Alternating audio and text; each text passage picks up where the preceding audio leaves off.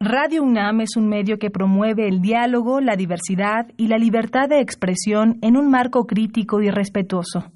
Los comentarios expresados a lo largo de su programación reflejan la opinión de quien los emite, mas no de la radiodifusora.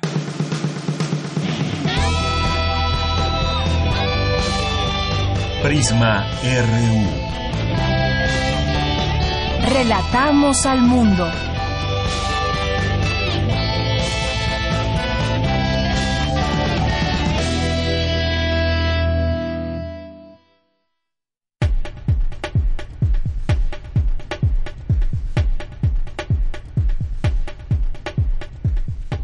¿Qué tal? Muy buenas tardes. Gracias por acompañarnos en este día, miércoles 19 de junio del año 2019. Es la una con cuatro minutos.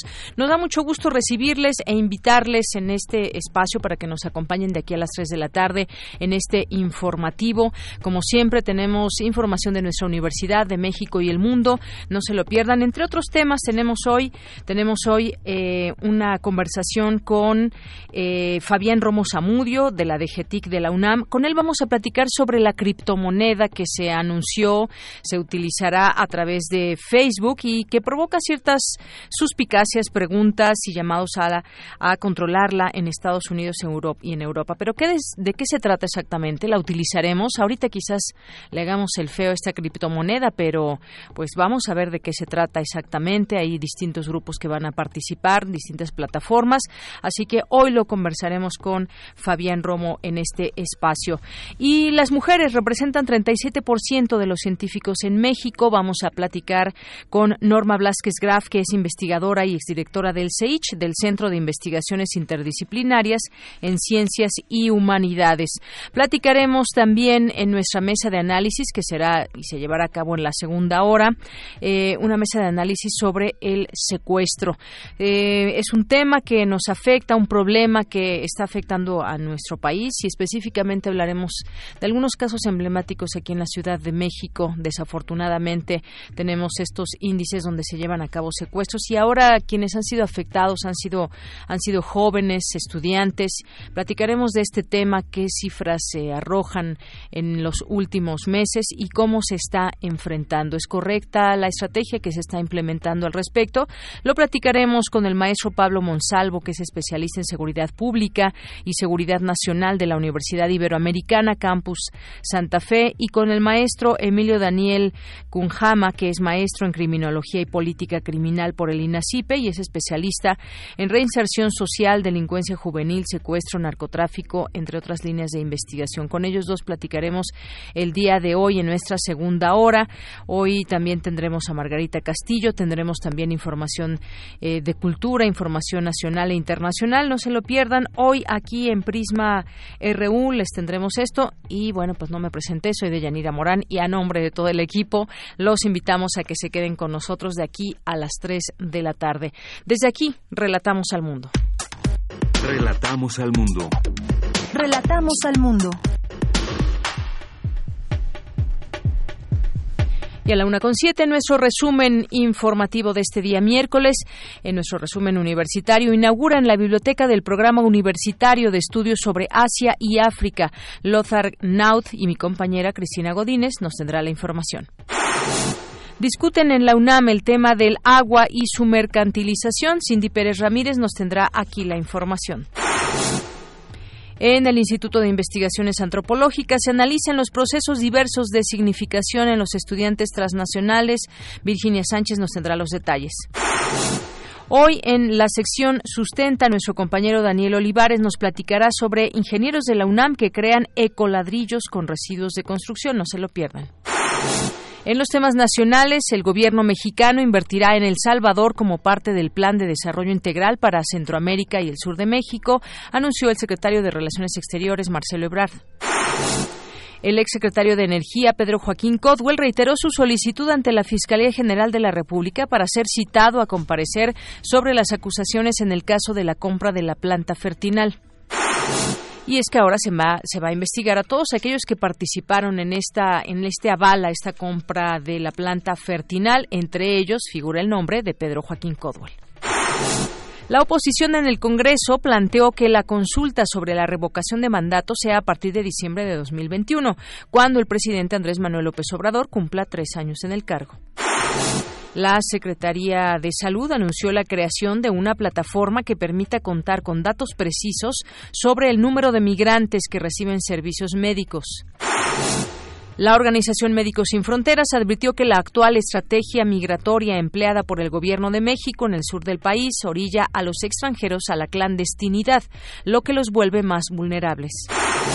En los temas internacionales, dos pequeños planetas terrestres similares en masa a la Tierra fueron descubiertos a 2.5 años luz por investigadores del Consejo Superior de Investigaciones Científicas de Cataluña.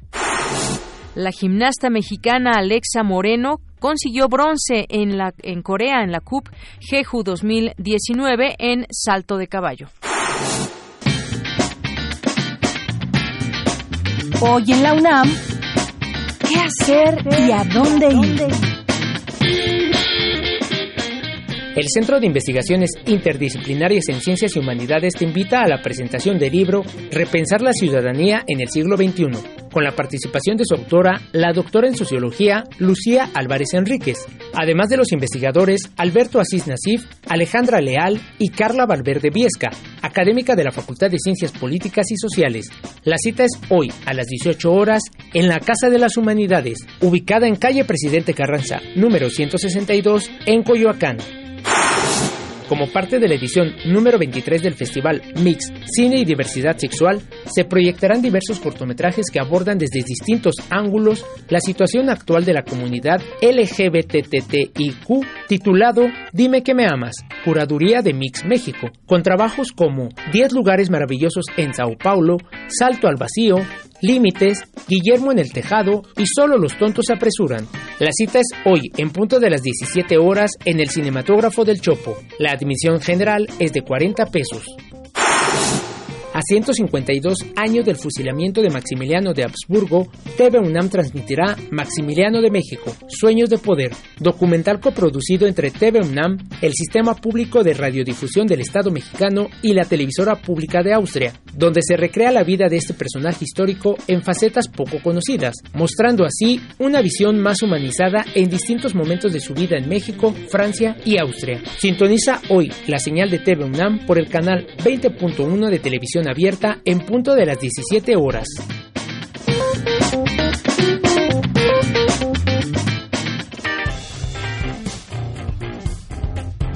Campus RU. Una de la tarde con 11 minutos. Entramos a nuestro campus universitario. Iniciamos hoy con mi compañera Cindy Pérez Ramírez. Discuten en la UNAM el tema del agua y su mercantilización. Adelante, Cindy. Buenas tardes. Deyanira, muy buenas tardes. Es un gusto saludarte a ti y a todas las personas que están escuchando Prisma RU este miércoles. En el marco de las conferencias Análisis Integral de la Disponibilidad del Agua en la Cuenca de México, celebradas en el Instituto de Investigaciones Jurídicas de la UNAM, Víctor Cimental Franco, académico de la Facultad de Derecho de la UNAM, señaló que la apropiación privada del agua genera monopolios contra el interés de la población y que en el tema del agua tenemos el marco constitucional en los artículos cuarto y 27. ¿Qué pasa o cuál es el régimen constitucional legal eh, que recae sobre las aguas subterráneas, eh, la principal fuente de abastecimiento del agua que utilizamos pues los humanos y, y seres vivos en el ámbito eh, continental o, o eh, de tierra emergida. Entonces, eh, deberían ser las aguas subterráneas también parte del conjunto de las aguas nacionales. Pero bueno, pues tenemos una ley de aguas nacionales que eh, pues está en debate si debería seguir existiendo o no, si se tiene que reformar o no. Lo que no está en debate es que actualmente, conforme a las disposiciones vigentes de la Constitución mexicana, tenemos al menos cinco años en que se debió haber emitido una ley general de aguas en donde se hiciera una clara distribución de competencias entre el ámbito federal, el estatal y el municipal. Y bueno, le agregaríamos Ciudad de México y alcaldías. Creo que aquí el, tema político ha imperado y en este caso me atrevo a decir que ha sido relativamente favorable para la población porque los proyectos del, de, de, Ley General de Aguas que se discutieron en su momento, pues eh, reconocían en el papel el derecho humano al agua, pero en la forma en cómo se desglosaban estas leyes, estos proyectos de leyes generales de aguas daban pie al fortalecimiento de la privatización del agua que de por sí actualmente existe en nuestro país. Asimismo, Cimental Franco recalcó que lo correcto sería que reformaran la Constitución y darle la categoría de aguas nacionales al agua del subsuelo. Para, para bien o para mal, los intérpretes de la norma lo han hecho al revés. Y entonces, la Suprema Corte de Justicia de la Nación ha indicado en diversas tesis jurisprudenciales que las aguas del subsuelo son aguas nacionales. Bueno, en este caso se equivocaron, pero qué bueno que se equivocaron. El hecho de que persista esta redacción, más aún eh, en, cuanto a que los 32 códigos civiles que regulan las relaciones entre los particulares en las 32 entidades federativas eh, que integran a nuestro país, eh, hacen alusión a las aguas del subsuelo y reconocen el derecho de los propietarios de los terrenos a eh, explotarlas, aprovecharlas. Pero eso no quita o no elimina el derecho a apropiarse de estas aguas. Desde mi punto de vista, el agua es un bien natural, no susceptible de, de, aprovechamiento o de explotación de los particulares en términos generales. Eh, casos excepcionales posiblemente sí, porque es, es, es, un, es un bien que por sus propias características es, esencial para la vida, por un lado, y el que se permita la apropiación privada eh, general de este bien pues em, em, genera eh, monopolios que son eh, contradictorios con el interés general de la población. Hasta aquí el reporte. Muy buenas tardes. Gracias, Cindy. Muy buenas tardes. Vamos ahora con Dulce García, situando la biopolítica y la necropolítica, fascismo, subjetividades mediatizadas y derecho en América del Norte. Cuéntanos, Dulce, adelante. Deyanira, muy buenas tardes a ti al auditorio de Prisma RU. Durante el seminario titulado Situando la biopolítica y la necropolítica, fascismo, subjetividades mediatizadas y derecho en América del Norte, Ariadna Esteves, académica del Centro de Investigaciones sobre América del Norte, habló de los trabajos de investigación que se han realizado durante este encuentro. Ella hizo una etnografía en, digamos, colonias peligrosas aquí en la Ciudad de México y entonces habla de no seguridad, sino necroseguridad, ¿no? O sea, la seguridad que va a producir muerte, no a producir o resguardar la vida. El otro es presente y futuro del necrocapitalismo en Canadá, ante la resistencia de los pueblos originarios y el deshielo del Ártico. Este también es muy, muy interesante por el tema y también porque va a ser hasta ahorita el único capítulo que tenemos sobre Canadá, pero es muy interesante porque critica lo que nosotros criticamos del gobierno canadiense aquí, no con las minerías, etcétera, pero esto mismo en Canadá dentro de este, los territorios de los pueblos originarios. La misma que nos aplica a nosotros Canadá, se la aplica a sus pueblos originarios. Por su parte, Elisa Ortega, investigadora del Instituto de Investigaciones Jurídicas de la UNAM, señaló que la neutralidad política y el objetivismo promovido por el Estado de Derecho Liberal Occidental es insostenible. Toda vez que el derecho y la ciencia jurídica son categorías que están determinadas fuertemente por la política y la ideología, lo cual permite que el derecho opere a favor de los intereses de poder dominantes en una sociedad, que el, que el derecho sea instrumentalizado, donde no podemos disociar el poder, la política y el derecho. Este es el reporte. Muy buenas tardes. Gracias, Dulce. Muy buenas tardes. Vamos ahora con mi compañera Virginia Sánchez. Migración, retorno e infancia, retos y necesidades de nuestro tiempo en la movilidad Estados Unidos-México. Gran complicación con esta movilidad. ¿Qué tal, Vicky? Muy buenas tardes. Adelante con tu información. Hola, ¿qué tal, Deyanira? Muy buenas tardes a ti al auditorio de Prisma RU. Así es, pues desde el Instituto de Investigaciones Antropológicas de la UNAM, Colette Despont Broxner, académica del posgrado en Ciencias del Lenguaje del Instituto de Ciencias Sociales y Humanidades de la Benemérita Universidad Autónoma de Puebla, presentó eh, la ponencia de los recursos semióticos de los estudiantes transnacionales en las escuelas mexicanas, que forma parte del seminario permanente bien has ahí eh, mencionado, migración, retorno a infancia, retos y necesidades de nuestro tiempo en la movilidad de Estados Unidos-México.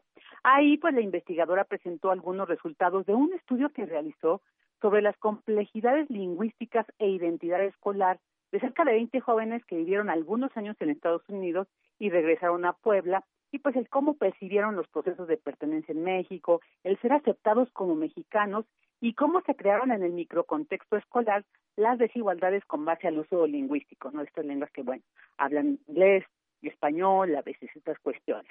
Y bueno, pues esto hablando desde las indexicalidades, concepto muy interesante, porque se trata de lo que conecta la lengua con patrones culturales, es decir, los signos apuntan a objetos y esos signos pueden tener significados diferentes en contextos diferentes. A partir de este planteamiento, escuchemos un primer plano. ¿Cuáles son las expectativas de los estudiantes transnacionales? Entonces, los alumnos transnacionales cuando llegan a México se espera en la escuela que ellos sean 100% mexicanos. ¿Qué es lo que quiere decir ese 100%?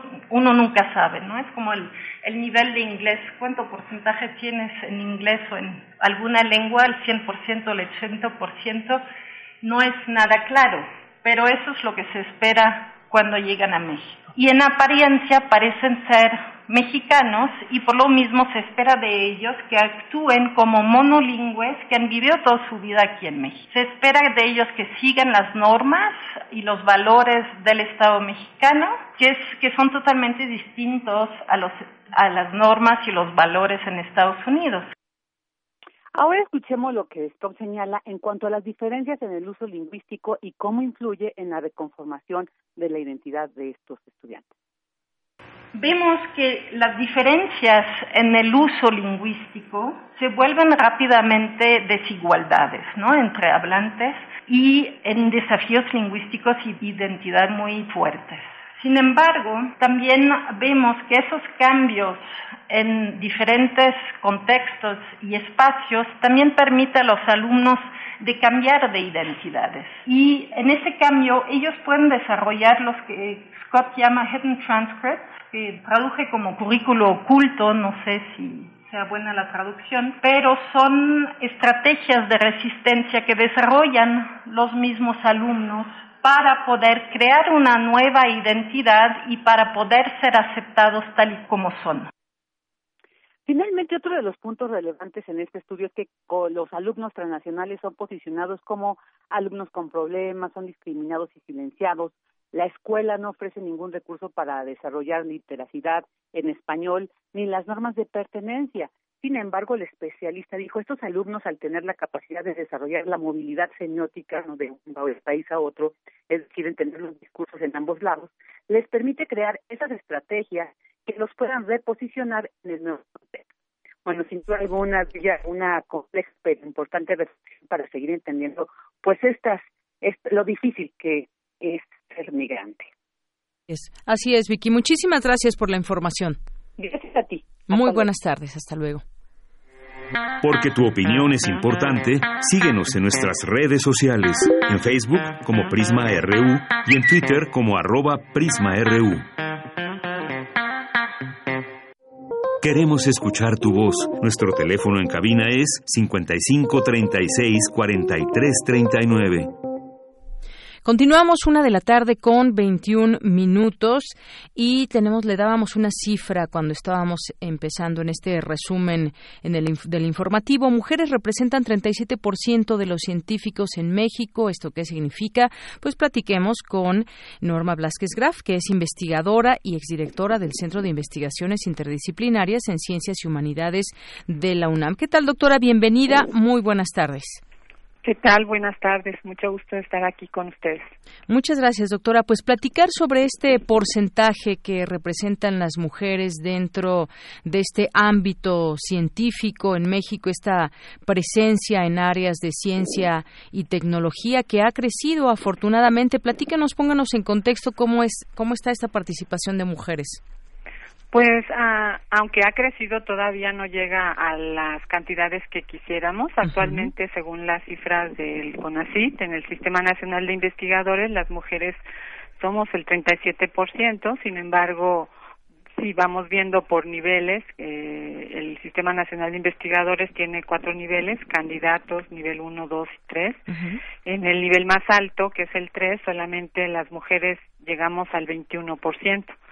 Entonces quiere decir que todavía hay una segregación vertical, es decir, que conforme va aumentando el nivel de preparación y la trayectoria o el nivel de decisión, hay mucho menos mujeres eh, y otro otro territorio, digamos, otro eje que es la segregación horizontal, que se refiere a cómo nos distribuimos por áreas del conocimiento, también se ve que no es homogénea porque hay más mujeres en algunos campos y, menos en otros, como por ejemplo en ingenierías, en matemáticas, en física, hay más poquitas mujeres que en áreas como las ciencias sociales y algunas humanidades, porque también se dicen humanidades y humanidades, por ejemplo, en filosofía hay pocas mujeres, en historia hay pocas mujeres, aunque hay más en pedagogía, en letras, ¿no?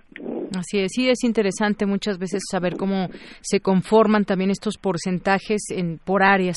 Y es que recientemente usted dictó una conferencia, incorporación, participación y reconocimiento de las mujeres en la educación superior, la ciencia y la tecnología, y justamente de aquí derivan estos eh, porcentajes. ¿Qué haría falta para incentivar esta participación de mujeres en la ciencia hoy en día en México, doctora? Yo creo que harían falta dos cosas. Eh, a nivel, al nivel más alto, al nivel de, de quienes deciden, de quienes son funcionarias y funcionarios de las instituciones de educación superior y de investigación, es importante que haya sensibilidad y conciencia de que todavía existen estas desigualdades para poder apoyar programas y planes que incentiven que cada vez haya más mujeres desde que entran eh, que puedan ir pasando a los siguientes niveles y se les reconozca su labor. Y por otro lado, desde el nivel más bajo, desde cuando los niños y las niñas son pequeñitos, incentivar la posibilidad de de que conozcan qué se hace en ciencia, en investigación desde chiquitos, que tengan posibilidades de conocer que hay otras opciones vocacionales, que las mujeres también hacen ciencia y bueno desde se han hecho muchos programas y talleres a nivel eso para niñas y niños sensibilizándolos de que todo mundo puede hacer eh, que tiene capacidades pues para cualquier área del conocimiento o también haciendo talleres para las maestras y maestros de preescolar para que también se sensibilicen de la importancia de estimular a niñas y niños igual, eh, tratando de eliminar pues todos los estereotipos de género que se que se empiezan a dar desde edades muy tempranas.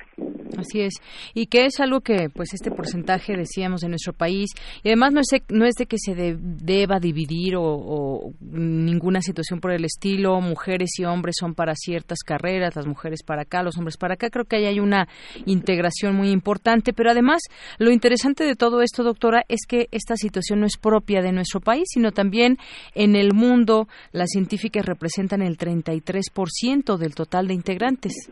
Así es. Este es un fenómeno mundial, aunque tiene características distintas en cada país. En la región latinoamericana, por ejemplo, también ha habido una incorporación importante y yo creo que también eso se debe a que cada vez hay más redes de académicas y científicas que tratamos de fomentar eh, como nuevos modelos y referentes para las niñas y las jóvenes Hacemos también mucho trabajo que le llaman de mentoría o acompañamiento para que las jóvenes sepan el camino que tienen que recorrer y no se sientan solas y cuando tienen algún problema pues se les pueda ir apoyando en toda esa trayectoria. Así es, y, quisiera dar un dato que, que, también es importante. Según la UNESCO, en el 2017 es este dato, en el promedio mundial las mujeres en el área de medicina alcanzan más del 60%, aunque en el pasado fue un campo del que estaban excluidas. Es decir, vemos que hay una tendencia a ese cambio donde las mujeres pues llegan a todas estas distintas áreas que están ligadas a estos eh, temas científicos. Sí, medicina es un ejemplo muy interesante y muy ilustrativo de lo que ha venido pasando, porque todas las carreras en sus orígenes eran dominio masculino y poco a poco nos hemos ido incorporando las mujeres. Y medicina, que tradicionalmente ha sido siempre un área de conocimiento de las mujeres eh, que se transmitía sobre todo en la antigüedad de abuelas a madres a hijas, eh, ahora, con todo este componente científico que tiene la medicina, es interesantísimo cómo las mujeres nos hemos ido incorporando también a esos campos y ahora la matrícula a nivel licenciatura es mayor en las mujeres, aunque todavía no se logra esta igualdad en otros niveles más altos. Eh, pero es interesante cómo van cambiando algunos de estos criterios. Por ejemplo, en la Academia eh, de Medicina por primera vez la presidenta es mujer y eso nunca se había dado.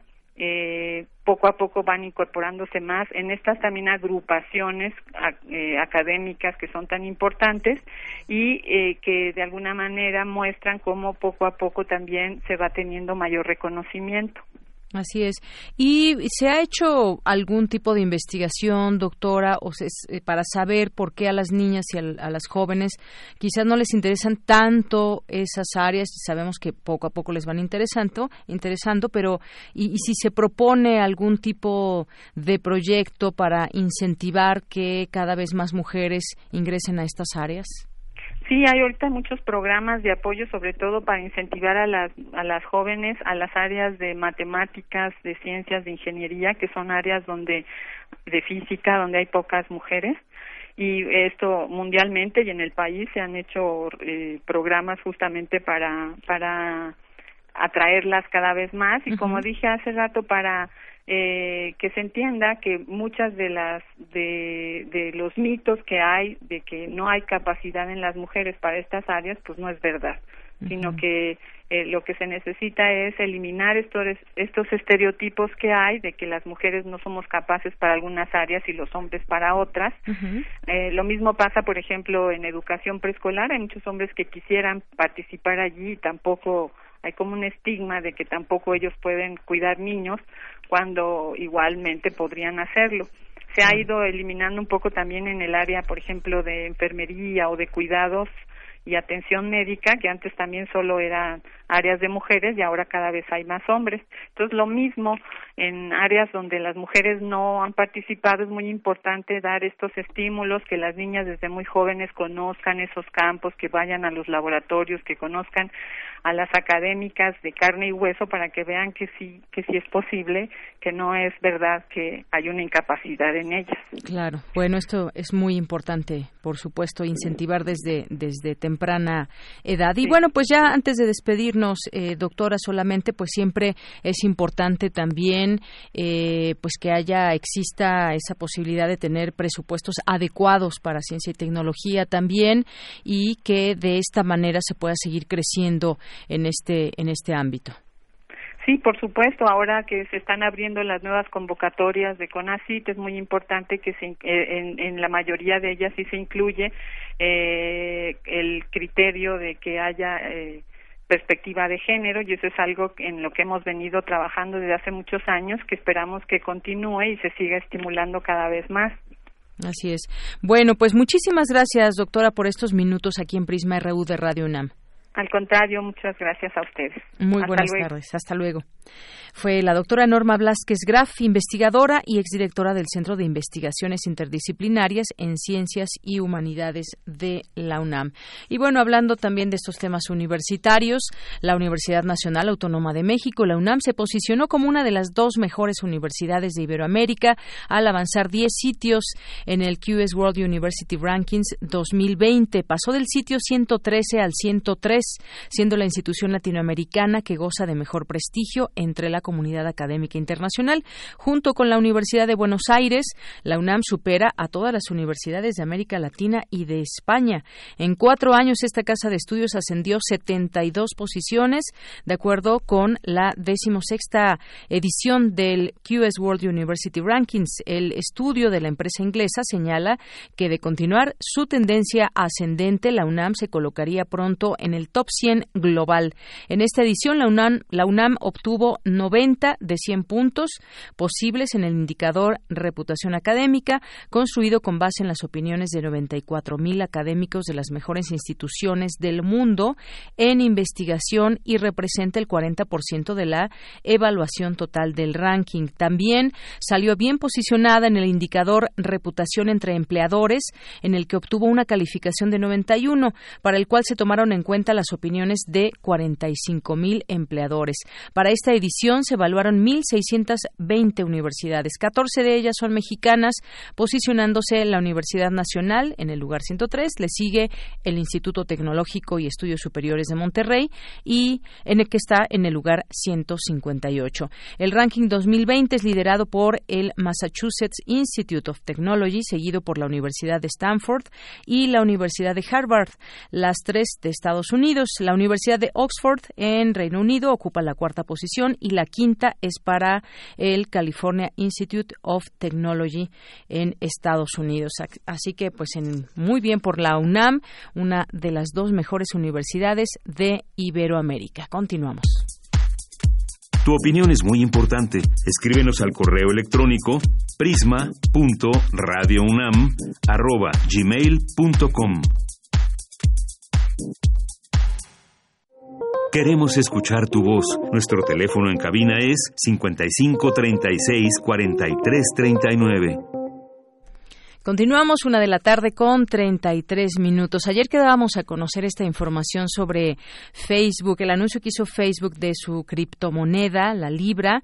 Eh, pues nos surgieron muchas preguntas y dijimos, bueno, pues a quién le a quién le llamamos el día de hoy para despejarnos todas estas dudas, saber cómo va a funcionar. Bueno, pues ya está aquí con nosotros eh, vía telefónica Fabián Romo Zamudio, que es actuario y director del eh, de Sistemas y Servicios Computacionales en la Dirección General de Cómputo y Tecnologías de Información y Comunicación, la de GETIC de la UNAM. ¿Qué tal? ¿Cómo estás, Fabián? Muy buenas tardes. Qué gusto escucharte. Hola, ¿qué tal? ¿Cómo estamos? Qué gusto saludarles. Pues muy bien por aquí con este esta revelación que hace Facebook el día de ayer sus planes para lanzar una criptomoneda llamada Libra, el último paso en su esfuerzo por expandirse más allá de las redes sociales y entrar en el comercio por internet y las transacciones globales. ¿Qué te parece pues este este anuncio y pues esto tiene también sus distintas implicaciones? Sí, es correcto, pero además de todo ha, ha, habido como que informaciones parciales al respecto de esto de la libra, porque de inmediato se dijo que era la criptomoneda de Facebook. Uh -huh. No es exactamente así. La, ah, la libra es sí una criptomoneda. Es curioso que le hayan puesto libra, libra así tal cual a nivel mundial, ¿no? En uh -huh. lugar de pound, como sería el equivalente en el Reino Unido. Exacto, que es la moneda que, que se usa como la libra británica. Uh -huh. eh, pero Libra en realidad es una criptomoneda respaldada por muchas más empresas, sí. no solamente Facebook. Me parece que sí, sin lugar a dudas, como mencionas, es uno de los esfuerzos adicionales de Facebook de penetrar en muchos otros ámbitos de todo lo que tiene que ver con la economía digital, uh -huh. ya no solamente las redes sociales, ya no solamente la mensajería instantánea, este aspectos de seguridad, etcétera, sino por supuesto pues con lo que se hace en los negocios, con claro. las monedas pero muy en concreto Libra es, es en realidad el nombre de una organización que tiene su criptomoneda, así llamada, pero que incluye a las varias de las principales empresas, no solamente de tecnología de información, sino también eh, financieras, por ejemplo, emisoras de tarjetas de crédito, eh, empresas de, de, de retail, de ventas y demás, y que sí, Facebook lo anuncia porque Facebook está haciendo, al menos de aquí hasta el final del año, uh -huh. quien controle la operación de esta criptomoneda, aunque después pasará a una corporación con sede en Suiza, de hecho, uh -huh. y que es la que será eh, esta asociación la que tendrá el control de la criptomoneda. La Libra Association, la Asociación de la Libra. Y son 28 socios de entrada los con los que salió Facebook. Es correcto, entre ellos, pues, este, las emisoras principales de tarjetas de crédito, ¿no? Eh, bancos, Uh -huh. eh, europeos y americanos, y otros sistemas de, de, todo lo que es comercio electrónico. Pago, ajá, PayPal, eh, por ejemplo. Es correcto, eBay. este Mercado Pago, entre uh -huh. otros, y hasta eBay. Uh -huh. Y también se encuentra eh, empresas de otros servicios como es Spotify. Exacto. Que también forma parte de la asociación. Spotify, Visa, Uber también son parte de los de estos nombres que se pueden encontrar. Y bueno pues se habla de que también Facebook creó una filial llamada Calibra que ofrecerá carteras digitales para ahorrar transferir y gastar criptomonedas Libra. Todo esto pues ha despertado ciertas dudas en quienes eh, tienen una cuenta de Facebook cómo se podrá hacer todo esto a través de WhatsApp. Es decir ya estamos hablando de ampliar toda esta red de comercio electrónico que llega hasta las redes sociales. Sí, es correcto y además como algo que, en primer lugar, una de las principales cosas que han tenido las criptomonedas desde su origen es esta no dependencia de las monedas nacionales, eh, llamémosle las famosas dólar, este, rublo, peso, las conocidas por todos, y que por lo tanto, bajo el esquema tecnológico denominado cadena de bloques o blockchain, que no es otra cosa más que libros de mayor o contables distribuidos de manera segura a nivel mundial, es como va adoptando el valor. Hay una característica importante aquí a notar dentro de esta nueva criptomoneda, que es que a diferencia del Bitcoin, Ethereum, eh, Dash y otras criptomonedas que se usan mucho, uh -huh. esta sí está respaldada por activos, sí. activos de las empresas que están participando en esta especie de consorcio. Alguien me preguntaba hace algunos momentos que qué era lo que significaba y yo les decía, es una versión como posmoderna de lo que hace muchos años en México conocimos como el pilón. Este, es como como ese, ese valor que originalmente no está en pesos, pero que tiene una equivalencia a algo, y en este caso a un bien, a un, servicio, y es por eso que también están vinculados todas estas empresas para de alguna forma independizarse de los tipos de cambio que siempre, por supuesto lo sabemos, afectan al usuario final porque no es lo mismo en lo que uno compra una divisa que en lo que la paga y que tiene que ver más asociar este valor con el producto o servicio que se está comprando en línea. Así es. Y bueno, esto leía que estará conectado con las plataformas de mensajería, eh, Facebook, Messenger, WhatsApp, eh, las cuales cuentan con más de un millón de, eh, de mil millones, perdón, de usuarios en todo el mundo. Esta compañía, pues tiene grandes planes para Libra, pero hay también preocupaciones. Siempre, siempre nos preocupa cuando se trata de eso, donde tenemos ahí todos nuestros datos, cuáles van a ser estas, cuáles van a ser las situaciones de privacidad para los consumidores, porque si ya vamos a estar utilizando esta criptomoneda que tendrá también su valor económico, pues todos estos datos que de pronto ha sucedido, que si se robaron la identidad de no sé cuántos miles de usuarios, esto cómo tendrían que garantizarlo también, ¿no? La privacidad. sí, sin lugar a dudas, esto que mencionas me parece el tema central dentro de toda esta innovación, aparentemente, que estamos viendo con, con esta nueva moneda llamada Libra y, y la asociación y la Calibra, que es la, la, filial que va a poner Facebook para lo que mencionabas de la cartera virtual y demás. Porque si recordamos el concepto de la criptomoneda, hay dos o tres características fundamentales desde su origen, y uno de ellos es el anonimato. Esto es, con un Bitcoin, con una con un Ethereum o cualquiera de esas criptomonedas de origen, una de sus las razones incluso por lo que usuarios maliciosos que piden rescate de información secuestrada lo pedían en criptomonedas era para que no se pudiera rastrear quién al final tenía el dinero. Aquí notamos que en Libra hay cierta transformación del concepto original de la criptomoneda. Conserva muchos elementos de las criptomonedas ya no es el dólar, ya no es el peso, ya es la, libra que entonces funciona entre todas estas empresas que lo reconocen como un valor de cambio. Eh, si no son pilones, entonces son semillas de cacao, ¿verdad? Nos ponemos de acuerdo en que eso vale y vale entre nosotros, que es la manera más rápida de explicarlo. Pero, a diferencia de las criptomonedas originales, y como bien lo mencionas, los datos personales van a estar en poder de alguien y plenamente identificados. Y ese todavía sigue siendo un, tema, sigue siendo una asignatura pendiente en todo lo que tiene que ver con las redes sociales. ¿Quién puede ver mis datos? ¿Qué es lo que puede ver de mí? ¿Qué es lo que le permito hacer con esos datos? ¿Quién se beneficia con esos datos? Y por supuesto, pues esto de la, de la criptomoneda no es más que una, este, una semillita más al tema de que pues prácticamente todo lo estemos haciendo en un mismo entorno en donde absolutamente cada paso digital que demos está siendo visto por alguien. Así es. Y bueno, pues quizás muchas personas que nos estén escuchando nos dirán, ¿y qué, esto cómo se va a usar? Eh, pues yo también tendré derecho a usarla o no usarla, por supuesto. Pero en términos más claros, ¿qué es lo que podremos hacer? Es decir, ¿vamos a poder pagar ya a través eh, de la aplicación de Facebook o cómo, eh, ya en términos más claros, cómo sería esto? Sí, este, básicamente si recordamos de nuevo el concepto de la criptomoneda, lo que se requiere ante todo es tener una especie de cartera digital. Eso es uno de los de los servicios que va a establecer ya en los en las semanas siguientes Facebook a través de esta filial llamada Calibra para que los usuarios de Facebook puedan eh, es como comprar crédito dentro de, del mismo Facebook que en realidad no es otra cosa más que Libra por supuesto, va a tener que dar primero el usuario eh, comprar, eh, así como ocurre en otras en otros servicios, no sé, se me viene a la mente Mercado Pago, en uno deposita en la cuenta de Mercado Pago, sí, pero hasta el momento uno lo que está depositando son pesos, son dólares, son claro, sí, sí, dinero común y corriente, dinero tal cual, ¿no? Eh, en este caso a través de la tarjeta de crédito.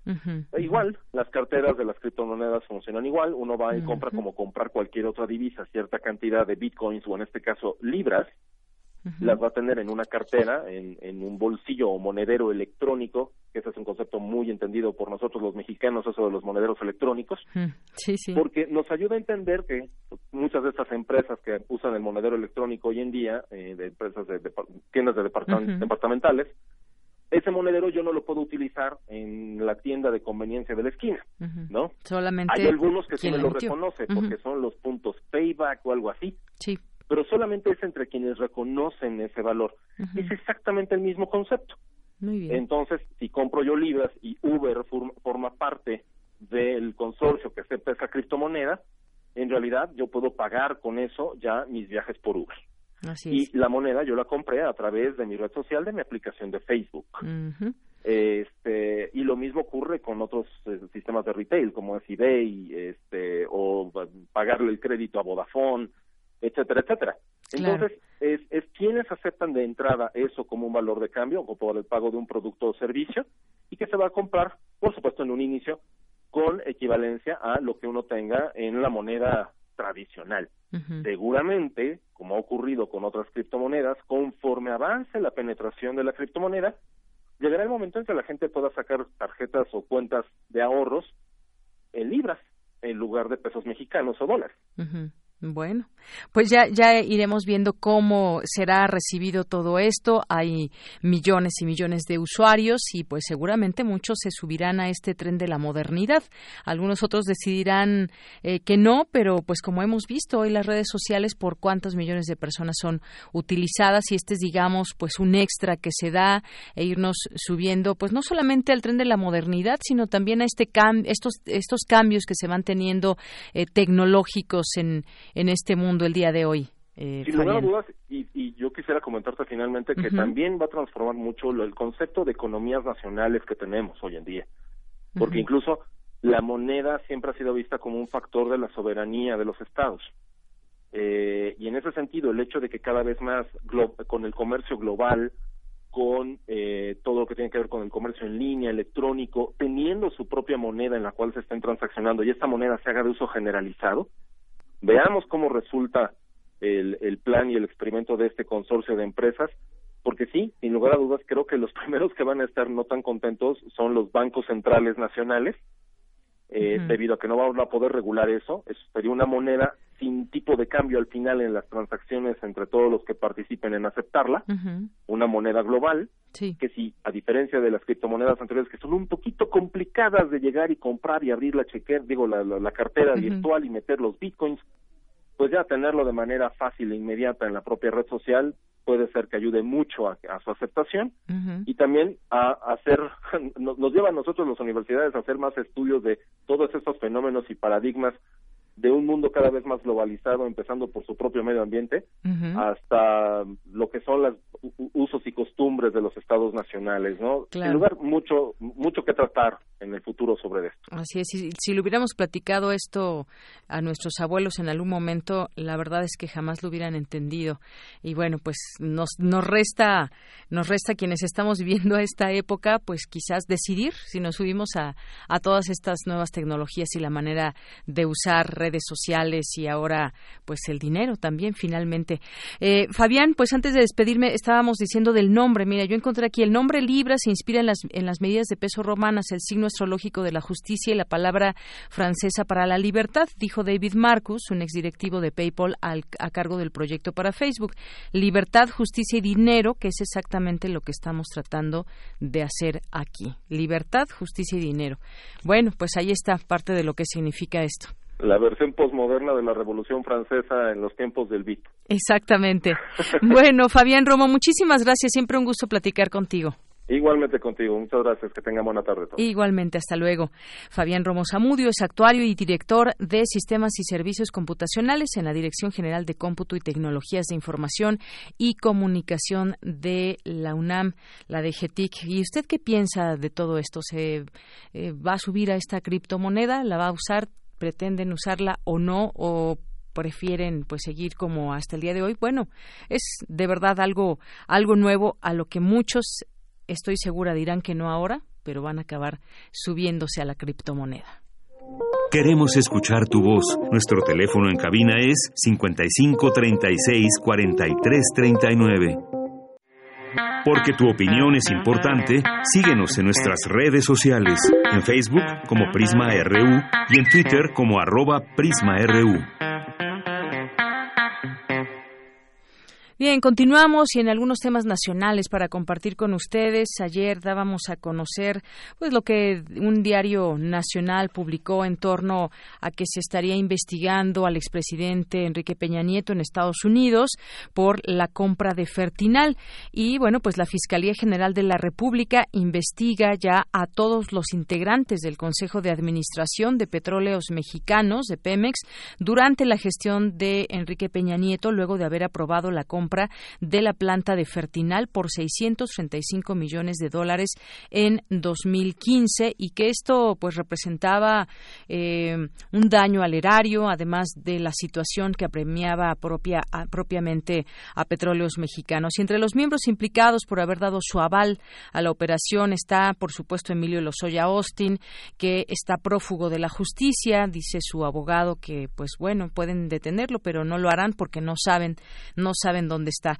Quien fungiera como director general de Pemex, Emilio Lozoya, Pedro Joaquín Codwell, quien se desempeñó en el sexenio pasado como titular de la Secretaría de Energía y quien dijo a mí, llámenme a declarar, yo no, yo no debo nada, es lo que ha dicho en últimas eh, fechas también. También se investiga toda la plantilla de funcionarios federales que estuvieron presentes en esa sesión realizada el 26 de octubre de 2015 en la Ciudad de México. Así que, pues vamos a ver qué deriva de estas investigaciones a cargo de la FGR, la Fiscalía General de la República. Por otra parte, pues el gobierno revisa otras plantas de fertilizantes compradas en el gobierno de Enrique Peña Nieto. Esto lo dio a conocer el presidente Andrés Manuel López Obrador, que reveló que su gobierno revisa otras plantas compradas en el gobierno anterior con irregularidades, ya que se adquirieron plantas que se habían privatizado desde la época de Carlos Salinas de Gortari. Esto en conferencia de prensa detalló que son muchas plantas las que se están revisando, donde hay elementos irregulares e incluso hay una investigación del Poder Legislativo, la Contaduría Mayor de Hacienda y tiene auditorías, por ejemplo, en la planta de Pajaritos Veracruz y de Lázaro Cárdenas en Michoacán. En otra información, no permitiremos que gobierno controle elecciones, dicen dirigentes de oposición. Esto con respecto a los cambios que se prevén para una reforma electoral. Los dirigentes nacionales del PAN, del PRI, del PRD y Movimiento Ciudadano advirtieron que no caminarán con una reforma electoral que propicie el control del gobierno sobre las elecciones y reiteraron que votarán en contra la minuta sobre revocación de mandato a debatirse mañana en el Senado de la República. La reforma electoral que impulse Morena, que impulsa Morena busca capturar instituciones. No vamos a permitir que el gobierno de la República, a través de su partido, vuelva a controlar el proceso electoral, aseguró el coordinador nacional eh, de Movimiento Ciudadano y reconoció que en la reforma electoral que impulsa Morena no hay un objetivo claro, pero como reforma política debe generar un gran consenso y no estar basada en ocurrencias. Pues todo un debate que se está abriendo al respecto. Sería muy bueno platicar a ver quién está a favor de estos cambios eh, y por qué, quiénes están en contra. Ya también hay algunas voces eh, desde el propio Instituto Nacional Electoral o quienes han sido parte de la conformación del INE o del IFE en su momento y que pues ven un retroceso en esta propuesta y en estos en estos cambios. ¿A ustedes qué les parece? ¿Cómo funcionó en su momento el IFE? ¿Cómo ha venido funcionando el INE? ¿Incide el gobierno de alguna manera o no en elecciones? O, sobre todo, en el INE y su forma de actuar. Sería muy bueno también escuchar sus opiniones al respecto. Y por otra parte, México plantea que ONU participe con representante especial en plan migratorio con Centroamérica. Un planteamiento muy interesante porque eh, México plantea a la Organización de las Naciones Unidas que participe con un coordinador en el tema migratorio con países de Centroamérica. Es decir, que se siente ahí también de tú a tú a platicar con estas mesas que hay ya de trabajo. El canciller Marcelo Ebrard anunció que mañana inicia el Plan de Desarrollo Integral del Sur de México y Centroamérica en Tapachula, Chiapas. La propuesta de México, dijo, presentada al secretario general de la ONU, está respaldada por los países de Centroamérica y con el visto bueno de España y Alemania. En conferencia de prensa, el secretario expresó que la participación de la Guardia Nacional tiene como objetivo evitar violaciones a derechos humanos. En tanto, Juan Ramón de la Fuente, embajador de México en la ONU, explicó la razón de la reunión con el secretario general del organismo mundial y manifestó que el planteamiento de México fue claro en el sentido de que el tema de la migración es un problema multilateral, no bilateral y en consecuencia es necesaria la participación de Naciones Unidas. Así que, pues bueno, va empujando el tema hacia no es solamente entre dos países, México y Estados Unidos, es más grande y todos deben participar y comprometerse en todo caso. Continuamos. Prisma RU. Relatamos al mundo.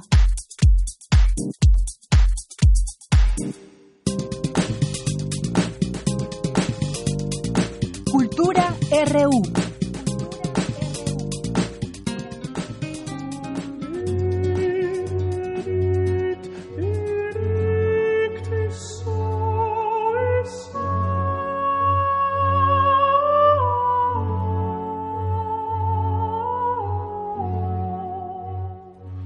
Buenas tardes, Deyanira, y muy buenas tardes a todos los que nos acompañan a través de esta frecuencia. De verdad, es un gusto saludarlos. Entramos con la información de hoy, miércoles 19 de junio de 2019.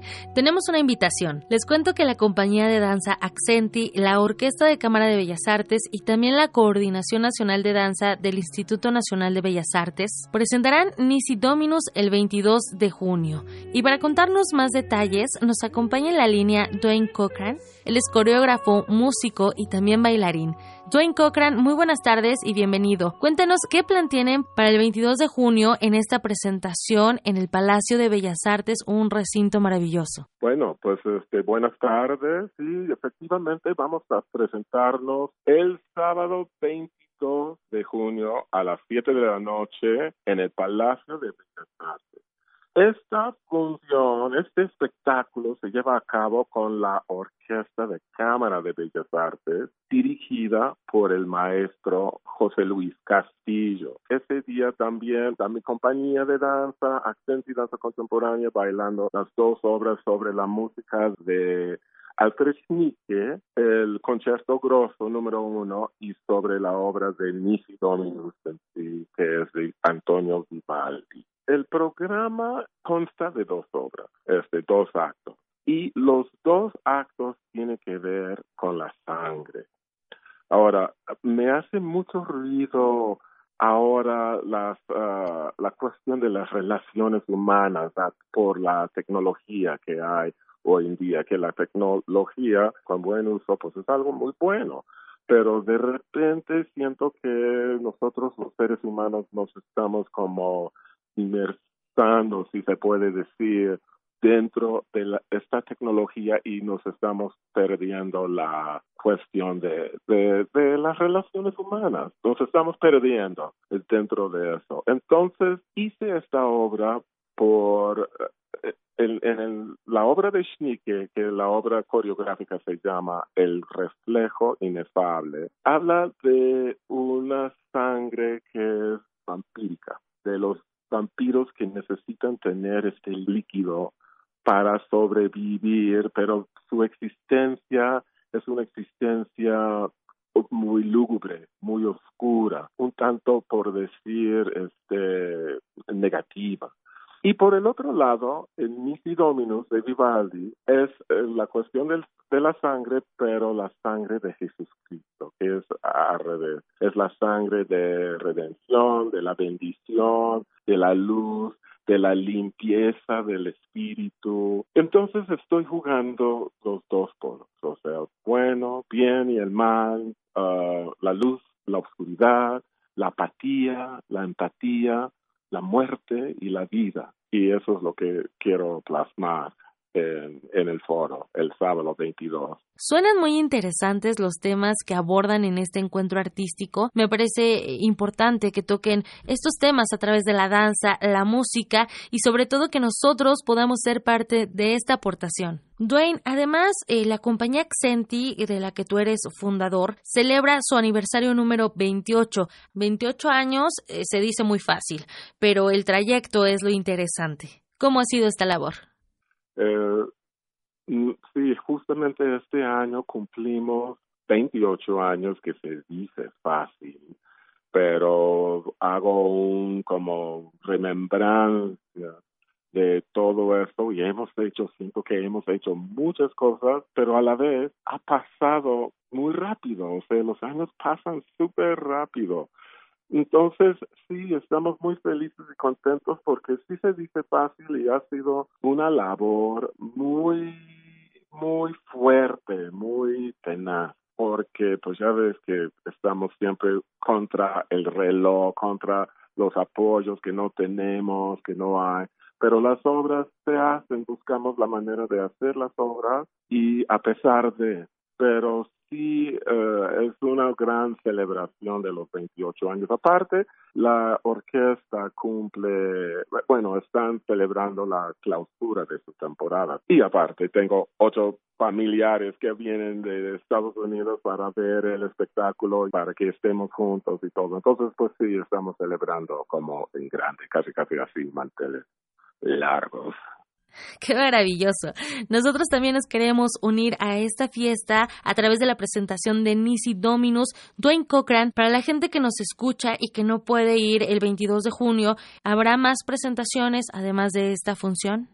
Sí, claro. Otra cosa que quisiera mencionar de esta presentación en particular, los boletos están baratísimos. O sea, el más caro eh, cuesta 80 pesos después 60 pesos y después 30 pesos. Y encima de eso, con sus descuentos y todo, pues mínimo hay un 50% de descuento. Entonces, son boletos muy baratos. Pero si no pueden acudir a esa función, vamos a estar el miércoles 24 de julio en el Teatro de la Ciudad. Ahí sí, en esa función no vamos a tener música en vivo, pero el teatro es una joya, es una maravilla y pues ahí vamos a estar también, o sea, con el mismo espectáculo y todo. Muy bonito. Vaya, no hay pretexto. Twain Cochran, eh, no me resta más que agradecer que hayas tomado la llamada. Por supuesto, deseamos que la danza siga siendo un motor de reflexión, que siempre tengamos pretextos para bailar, hasta para aquellos que creen que no saben bailar, bueno, pueden disfrutar de la música. Claro que sí, exactamente. Y pues bueno, muchísimas gracias por esta invitación a la estación. Y bueno, no, no queda más que invitar a todo el mundo pues, que vayan a al Palacio de Bellas Artes porque todos cabemos ahí. Así que bienvenidos todos y muchas gracias por todo. Eso sí, sin duda todos cabemos. Dwayne Cochran, muchísimas gracias y hasta luego. Hasta luego, gracias, hasta luego. Ya lo escucharon en voz de Twain, los precios están bastante accesibles y bueno amigos, yo me despido por hoy. De verdad, muchas gracias por acompañarnos en esta sección. Aún hay más información, así que sigan con nosotros. No le cambien.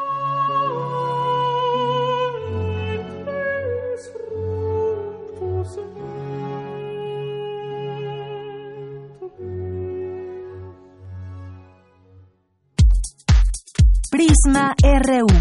Relatamos al mundo.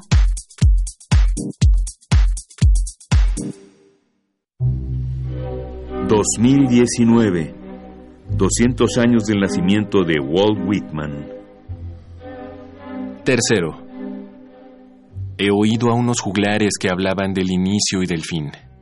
Pero yo no hablo del principio y del fin. Nunca ha habido otro comienzo que ahora, ni más juventud ni vejez que estas. Y nunca habrá más perfección que ahora, ni más cielo o infierno que estos de ahora. Canto de mí mismo. Fragmento. Whitman es todas las fuerzas de la naturaleza. Es un poeta que es eh, la mirada de los otros, que es un río descendiendo de su cauce, ¿no? una flor. Roberto Amezquita editor y poeta. Walt Whitman, 96.1 FM. Radio UNAM, experiencia sonora.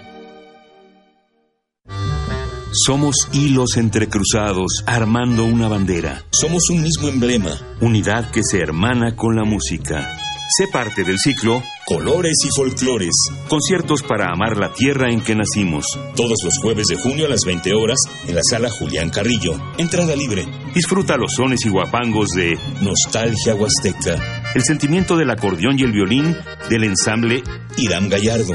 boleros y son cubano, a cargo de las muñequitas de Sololoy y la nostalgia del folk de Tres Tristes Tangos. Súmate a esta fiesta por la tradición. Radio UNAM, experiencia sonora. El presupuesto participativo sí funciona. Hoy, en Enchula tu Colonia Tour, el caso de éxito de Beatriz y Marcelo. La barranca de Barrelaco era un espacio peligroso. Dijimos, ¿por qué este espacio que está tan bonito está tan abandonado? Y en eso nos enteramos de que existía este presupuesto participativos con los cuales hemos ido eh, mejorando todo lo que es la infraestructura. Tu idea puede ser valiosa y tienes las herramientas para cambiar una realidad. El presupuesto participativo es un aliado para mejorar tu comunidad. Instituto Electoral Ciudad de México. No esperes a que llegue la tormenta. Prepárate. Si hay alerta de ciclón tropical, toma tus precauciones. Desconecta todos los aparatos eléctricos y el interruptor de energía. Si tu vivienda es frágil o el techo es de material endeble, identifica el refugio temporal más cercano a tu comunidad y trasládate allí. Sigue las recomendaciones de protección civil y mantente a salvo. Comisión Nacional del Agua. Gobierno de México. ¿Quiénes hacen la ciencia? ¿Cómo se suma la ciencia a las soluciones de los problemas iberoamericanos? Científicos, investigadores y académicos de Iberoamérica hablan de los avances en ciencia, tecnología e innovación que inciden en nuestra vida. La ciencia que somos. Iberoamérica al aire. Viernes a las diez y media de la mañana. 96.1 de FM. Retransmisión, domingos a las 9.30 de la mañana por el 860 de AM. Radio UNAM. Experiencia sonora. Queremos escuchar tu voz. Nuestro teléfono en cabina es 55 36 43 39. Mañana en la UNAM, ¿qué hacer y a dónde ir? Como parte del ciclo El cine desde la sociología, se proyectará la cinta La estrategia de la araña, producción italiana que aborda la vida de un joven que llega a la ciudad natal de su padre fallecido para aclarar las causas de su muerte. Sin embargo, se enfrenta a una realidad insospechada. La imagen de su padre como un héroe de la resistencia se desvanece con las historias narradas por los nativos del lugar. Asiste a la función mañana 20 de junio en punto de las 12 del día en la sala José Revueltas del Centro Cultural Universitario.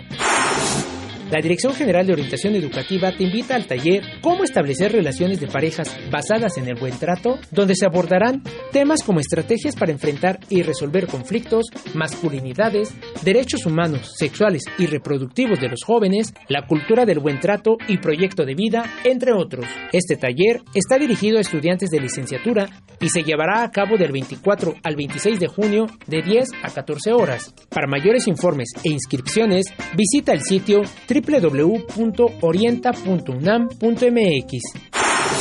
La Facultad de Artes y Diseño te invita a sus cursos de verano 2019. Podrás inscribirte a diversos talleres como animación en 3D, diseño editorial, historia del arte mexicano, dibujo, serigrafía, entre otros. El rango de edades es muy diverso, así que los niños también podrán participar. Para mayores informes visita el sitio oficial de la Facultad de Artes y Diseño en www.fad.unam.mx. Para Prisma RU, Daniel Olivares. Continuamos dos de la tarde con seis minutos. Ya estamos en esta segunda hora de Prisma RU. Gracias a los que están con nosotros vía radio en el 96.1 de FM y a través de www.radio.unam.mx. Muchas gracias por estar con nosotros y compartir este informativo. Pues tenemos también, recuerden, nuestro número en cabina 5536-4369 y estamos muy atentos a las redes sociales arroba Prisma RU en Twitter y Prisma RU en Facebook. Nos dice aquí más 52 Efren, aparte de que Facebook se hace millonario con los datos de sus usuarios, ahora se hará más millonario manejando el dinero, el dinero digital. Parece que busca restarle poder a los bancos centrales de los países y a crear un sistema financiero digital igual de parásito que el real. Saludos, gracias más 52 Efren, siempre valiosas sus opiniones. Nos escribe también Andrea González y nos dice, imagínate que en una de esas la gente de su Se disculpe porque se perdieron miles de registros con su información bancaria. No, gracias, mejor que sigan en el recipiente de las galletas. Muchas gracias, Andrea González, por tu comentario. Sergio nos manda muchos saludos también para ti. Alejandro Cardiel dice feliz por escucharles. Muchos saludos. Eduardo Mendoza, también para ti, Alex. Eh, Eduardo Mendoza, ya parando oreja, nos dice aquí Eduardo Mendoza. Muchas gracias. Saludos a nuestros amigos de UNAM Digital que pues también estaban aquí anunciando esta entrevista sobre la criptomoneda que anunció Facebook, pero que en realidad forma parte también de otros distintos grupos. Abimael Hernández, también muchos saludos, aquí con algunos comentarios sobre algunos temas que dábamos a conocer el día de ayer. Ignacio Gutiérrez nos dice, ¿tienen podcast o en YouTube se puede ver? Sí, tenemos podcast. Si usted entra, si ustedes entran a la página de Radio UNAM, se van al área de podcast, se van a la letra P de Prisma RU y ahí puede escuchar nuestros podcasts. Ignacio Gutiérrez, muchas gracias por escribir. César Soto también aquí presente, el Sarco y Quetecuani y aquí seguimos atentos a todo lo que ustedes nos quieran enviar. Eh, Eric Mata Hernández también dice saludos desde mi trinchera. Bueno, pues hasta tu trinchera, Eric Mata, te mandamos muchos saludos.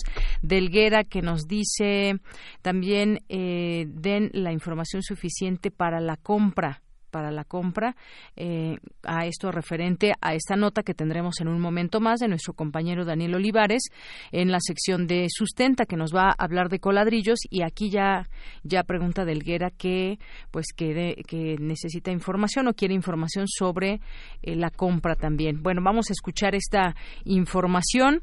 Eh, antes para que vamos a ver si aquí se dice dónde se pueden adquirir y si no, por supuesto, lo contactamos para darle esta información. Bueno, pues vamos a continuar, vamos a continuar aquí con la información universitaria. Biblioteca Lothar Naut eh, contribuirá a la formación de profesionistas con una visión más amplia de la historia. Es mi compañera Cristina Godínez quien nos tiene esta información. Adelante, Cristina. Deyanira Auditorio de Prisma RU, buenas tardes. El doctor en historia Lothar Naut fue pionero en las investigaciones sobre los países de Asia del Este. La colección que lleva su nombre contribuirá con libros y otros recursos a la formación de una visión universal de la historia y para construir el futuro, salir de los límites de lo local y formarse con una visión compleja de lo humano. Así lo señaló Elsa Ramírez, titular de la Dirección General de Bibliotecas de la UNAM. Las contribuciones de sus estudios y experiencias hoy cobran especial relevancia ya que en la actualidad los ciudadanos de este siglo y en especial los universitarios requieren de capacidades y conocimientos multiculturales, multidisciplinarios, para salir de los límites de lo local y la superespecialización, a fin de formarse con una visión compleja de lo humano, de la cultura y de la sociedad, como lo apuntó el doctor Nau. El hombre que se ha perdido no debe preguntarse dónde estoy, sino dónde están los demás para encontrar el camino.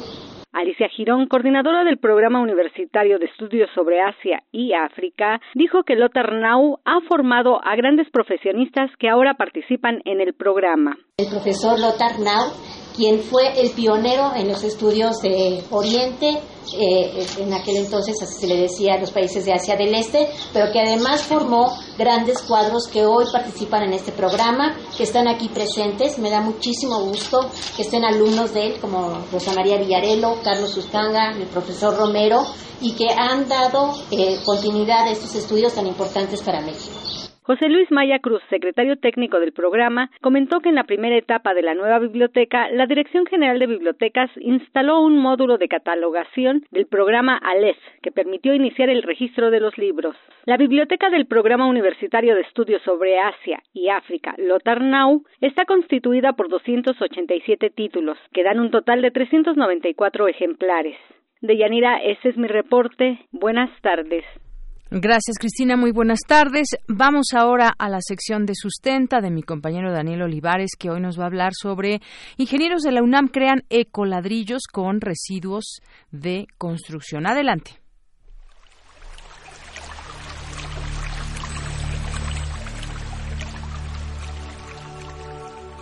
Sustenta. Sustenta. Innovación universitaria en pro del medio ambiente.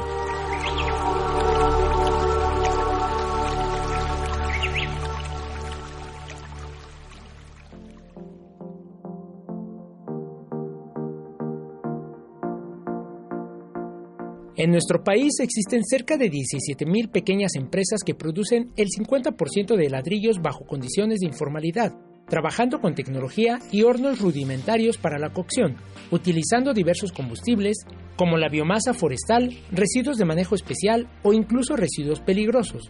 Sin embargo, esta actividad artesanal es fuente de emisiones contaminantes y gases de efecto invernadero que afectan la calidad del aire, según el informe final del Instituto Nacional de Ecología y Cambio Climático del año 2016. En aras de disminuir el impacto ambiental que genera la cocción tradicional de las ladrilleras, el Instituto de Ingeniería de la UNAM elaboró ladrillos mediante un proceso sustentable en donde utiliza residuos de construcción como materia prima y energía solar para el secado. La doctora en Ingeniería Ambiental María Neftalí Rojas de este instituto nos explica. Cuando empezamos el proyecto, lo primero que hicimos fue trabajar con los residuos de tala, los que nadie quiere, las, las piezas más pequeñitas, empezamos a tomarlos como parte de nuestra mezcla. Luego el material de excavación, los residuos de construcción otro material importante para la mezcla fue el mucílago de nopal. En este caso, pues ocupábamos nopales también ya que fueran residuos, por ejemplo, las pencas ya muy maduras que nadie quiere que las mandan al forraje, ocupamos para extraer el mucílago. Ese fue nuestro primer intento. La doctora Rojas y su equipo de investigación emplean el cascajo para la fabricación de estos ecoladrillos. Hoy en día, han agregado otros materiales como residuos de la industria papelera y azucarera, acerrín, cartón, neumáticos y vidrio, los cuales son triturados, compactados y mezclados con mucílago de nopal, técnica utilizada desde la época prehispánica, que funciona como ligante de la mezcla. Sustituimos la cal en lugar de usar cal, usamos el nopal. Y bueno, este es un método que se ha utilizado desde que se hacían las pirámides. Ellos en sus mezclas también metían mucílago de nopal y vemos los resultados, ¿no? Hay todavía varias pirámides en pie. En otros lugares como España, pues también lo han usado y pues las construcciones llegan a durar de 50 a 100 años y algunas otras experiencias pues nos hace ver que estos materiales son altamente resistentes, aunado a esto a que cumplen con la normativa de resistencia y absorción que marca la norma mexicana, también algunas internacionales. Estos ecoladrillos son idóneos para la construcción, ya que la resistencia es similar a la de un ladrillo convencional. Cumplen además con la norma de verificaciones sustentables que promueve el manejo integral del material de desecho desde la planeación de la obra y obligando a reciclar los residuos generados. Las pruebas que les hemos hecho de resistencia a la comprensión eh, están arriba de los 30 kilogramos por centímetro cuadrado que marca la normativa. Y con respecto a la absorción, pues estamos abajo de los 5 milímetros de gramos por minuto, que también marca la normativa. Entonces, en la mayoría de pruebas que hemos hecho, aún así variando diferentes mezclas, hemos estado muy bien con lo que pide la normativa, incluso lo hemos superado. Por eso consideramos que estamos trabajando con un buen ladrillo.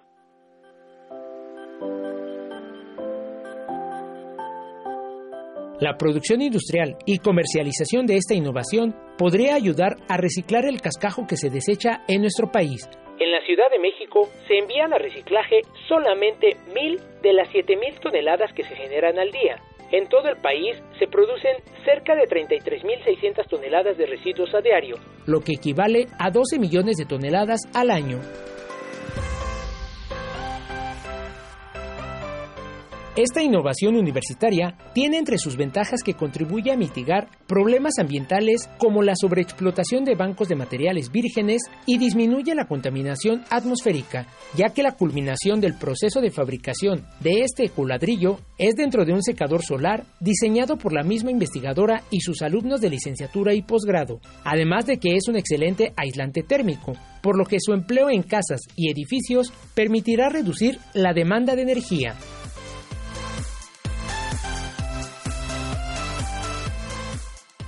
Para Radio UNAM, Daniel Olivares.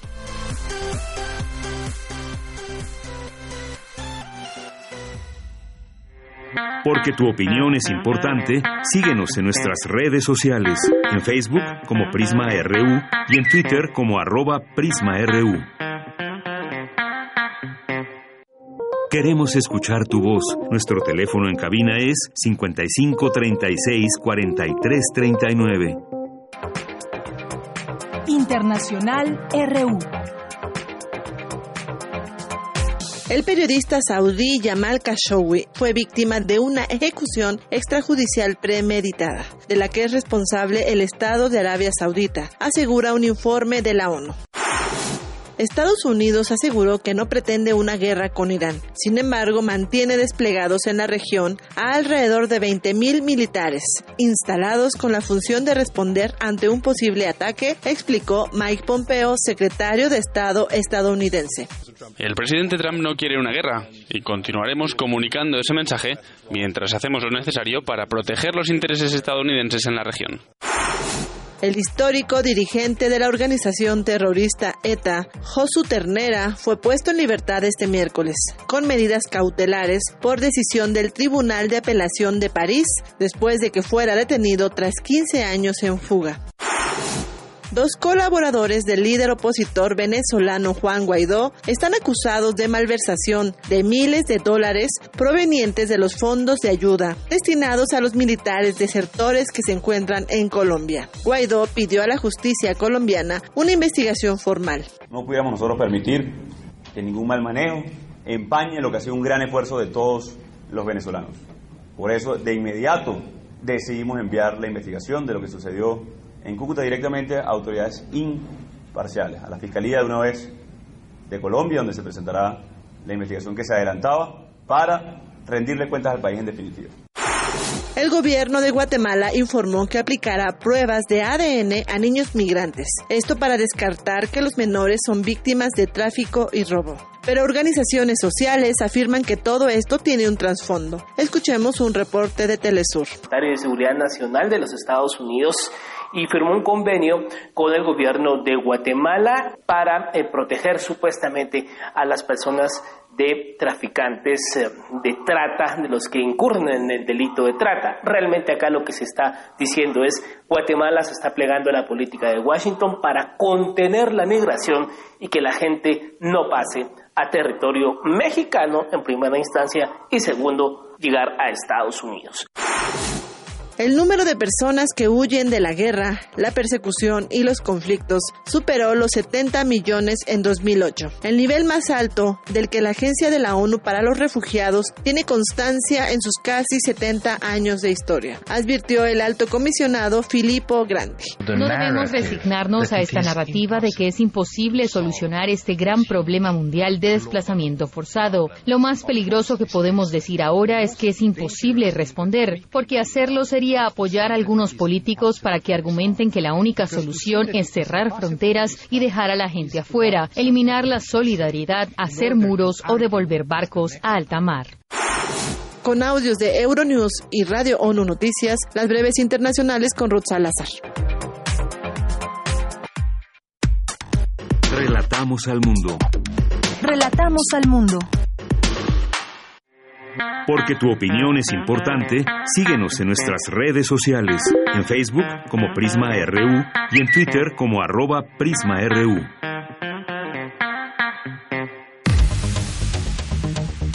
Debate RU. Bien, pues ya estamos en esta mesa de análisis y debate sobre el secuestro, como bien le habíamos adelantado al iniciar el programa, y hay datos que reflejan cómo está este problema en nuestro país. El país sufre un incremento en la cifra de secuestros, los cuales durante el primer cuatrimestre de 2019 aumentaron 28% respecto al mismo periodo del año anterior, de acuerdo con datos del Secretariado Ejecutivo del Sistema Nacional de Seguridad Pública. De enero a abril de este año se han reportado cuatro 463 plagios. Este delito, generalmente vinculado a víctimas de alto poder adquisitivo, en la actualidad no está haciendo distinciones de clases sociales. Y bueno, pues vamos a hablar de estos datos. Para ello hemos invitado a dos expertos para hablar de este, de este tema. Ellos son el maestro Pablo Monsalvo, especialista en seguridad pública y seguridad nacional de la Universidad Iberoamericana, Campus Santa Fe. Maestro, bienvenido, muy buenas tardes. Muy buenas tardes. Y también nos acompaña el maestro Emilio Daniel Cunjama, maestro en Criminología y Política Criminal por el INACIPE, especialista en reinserción social, delincuencia juvenil, secuestro, narcotráfico, entre otras líneas de investigación. ¿Qué tal, maestro? Bienvenido. Hola, muchas gracias. Buenas tardes pues ya, ya daba yo estas cifras que pues nos dan cuenta de que se ha incrementado este este delito y sin duda pues es un delito específicamente pues eh, muy grave en torno a ese tema que tenemos de eh, delincuencia, de inseguridad en nuestro país y es un tema que pues puede afectar a todas las personas. Recientemente hubo algunos casos emblemáticos que salieron a la luz y que se hicieron pues eh, muy famosos por la gravedad de esto. El, joven eh, Ronquillo, Norberto Ronquillo, hubo otro más, Leonardo, que se me escapa ahorita el apellido, pero que pues bueno jóvenes estudiantes de universidades y no han sido los únicos. Se han reportado también otros casos de secuestro a eh, mujeres y hombres eh, de esta edad. Pero qué decir, cómo empezar con todo esto. Uno quisiera saber o quisiéramos tener la certeza de que pues hay en marcha una estrategia que va a combatir, a combatir de manera eh, de manera contundente este delito. Sin embargo, pues bueno, sabemos que también estas muchas veces el secuestro eh, lo sostienen pues bandas bien organizadas que están organizados para evadir muchas veces incluso las cámaras de seguridad y demás. Pero vamos a poner en contexto este tema. Me gustaría empezar con usted maestro eh, Pablo Monsalvo. Qué decir de este problema hoy no sé si tal vez situarlo también en la Ciudad de México específicamente bueno el problema de la, del secuestro es un problema que está que tiene dos, dos, dos vertientes que es el secuestro en la delincuencia común y el secuestro en la delincuencia organizada. Eh, el problema de la mm, economía, o sea, la falta de empleo y sobre todo la falta de formación educativa en nuestros jóvenes y desde luego en los adultos, pues llevan a buscar recursos económicos donde pueden.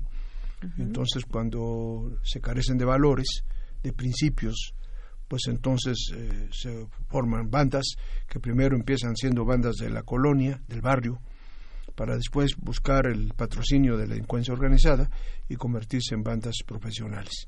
De manera que entonces sí tenemos ese problema que se ha convertido ya como una parte de la realidad social eh, de, una, de, una, de una sociedad con problemas económicos y problemas sociales muy graves que llevan a que la solución le encuentren en el apoderamiento de recursos económicos, corriendo el riesgo, que es un riesgo menor, de entrar en, una, en un proceso delictivo, como es el secuestro.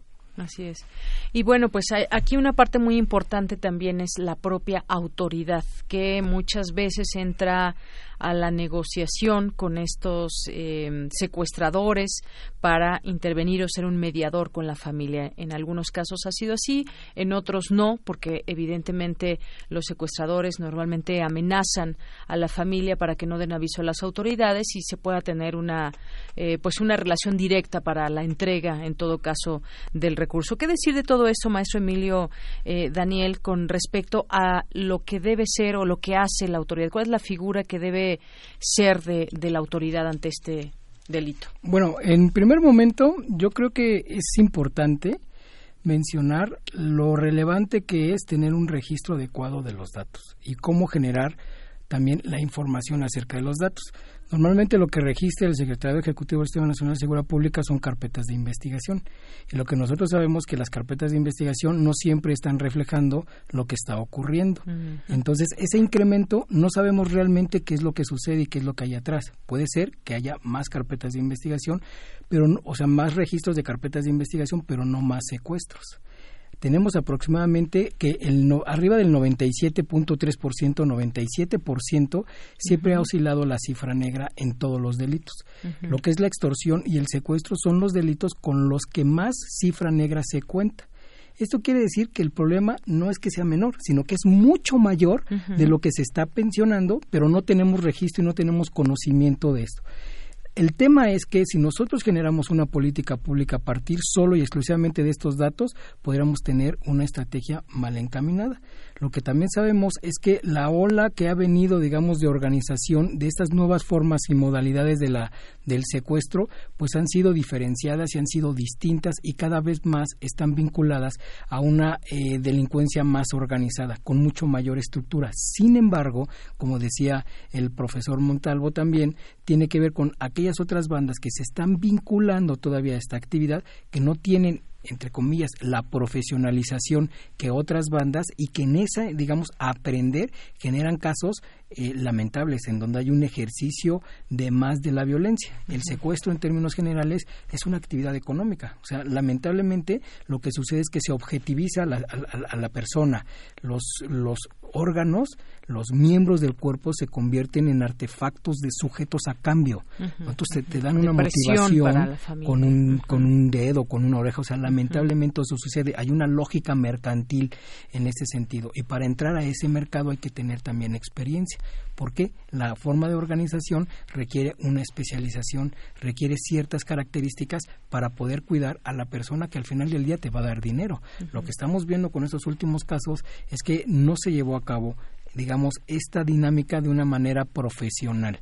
Yo, como una hipótesis, pudiera yo eh, apuntar a que este tipo de organizaciones no tenían la experiencia eh, suficiente, porque aquellos que la tienen cuidan a la persona porque saben que ese es el dinero. A nadie le conviene que, ya, que, la, víctima muera porque hay más ojos sobre la investigación o estos casos que se hacen como mucho más públicos y que generan mayor expectativa, mayor persecución y obviamente los captores tienen mayor probabilidad de ser detenidos. A nadie le interesa, sin embargo son cosas que se salen de control. Las bandas este, de secuestradores no son bandas permanentes que generan una profesionalización a través de una trayectoria criminal, sino son también como hoy se presenta en, en, la vida de la, de la, legalidad, cómo se van conformando y flexibilizando estas bandas. De repente aparecen en tres, cuatro secuestros, pero después se desintegran y un miembro de aquella participó en otro de acá y el otro de acá por del otro lado y uno que se robaba va a manejar el carro y el otro. Es decir, va a haber como una mezcolanza y eso hace que su propia actividad no sea eh, profesionalizada, o sea, valga la redundancia y pueda generar pues problemas como los que estamos mirando, ¿no? Así es. Eh, muchas veces se ha sabido que pues dan el dinero que se les solicita y aún así matan a la víctima. O ya estaba muerta. O ya estaba muerta. Y esto que usted dice es muy fuerte. Ya muchas veces llegan a una especialización en pues este delito del secuestro. Sí, porque no cualquiera eh, tiene un lugar para llevar a la víctima, para eh, hacer toda esta operación. Es bien importante porque para tener, digamos, un secuestro de mayor duración necesita haber una infraestructura, mayor mayor experiencia.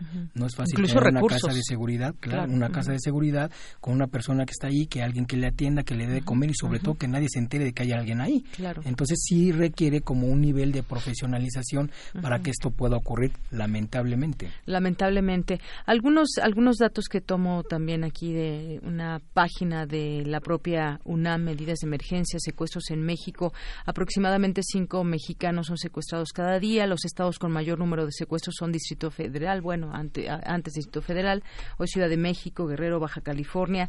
Ah, se pensaba que las víctimas normalmente eh, pues eran personas que tenían eh, mucho dinero y que de esta manera pues los secuestradores tenían esa confianza de pedir tal o cual cantidad.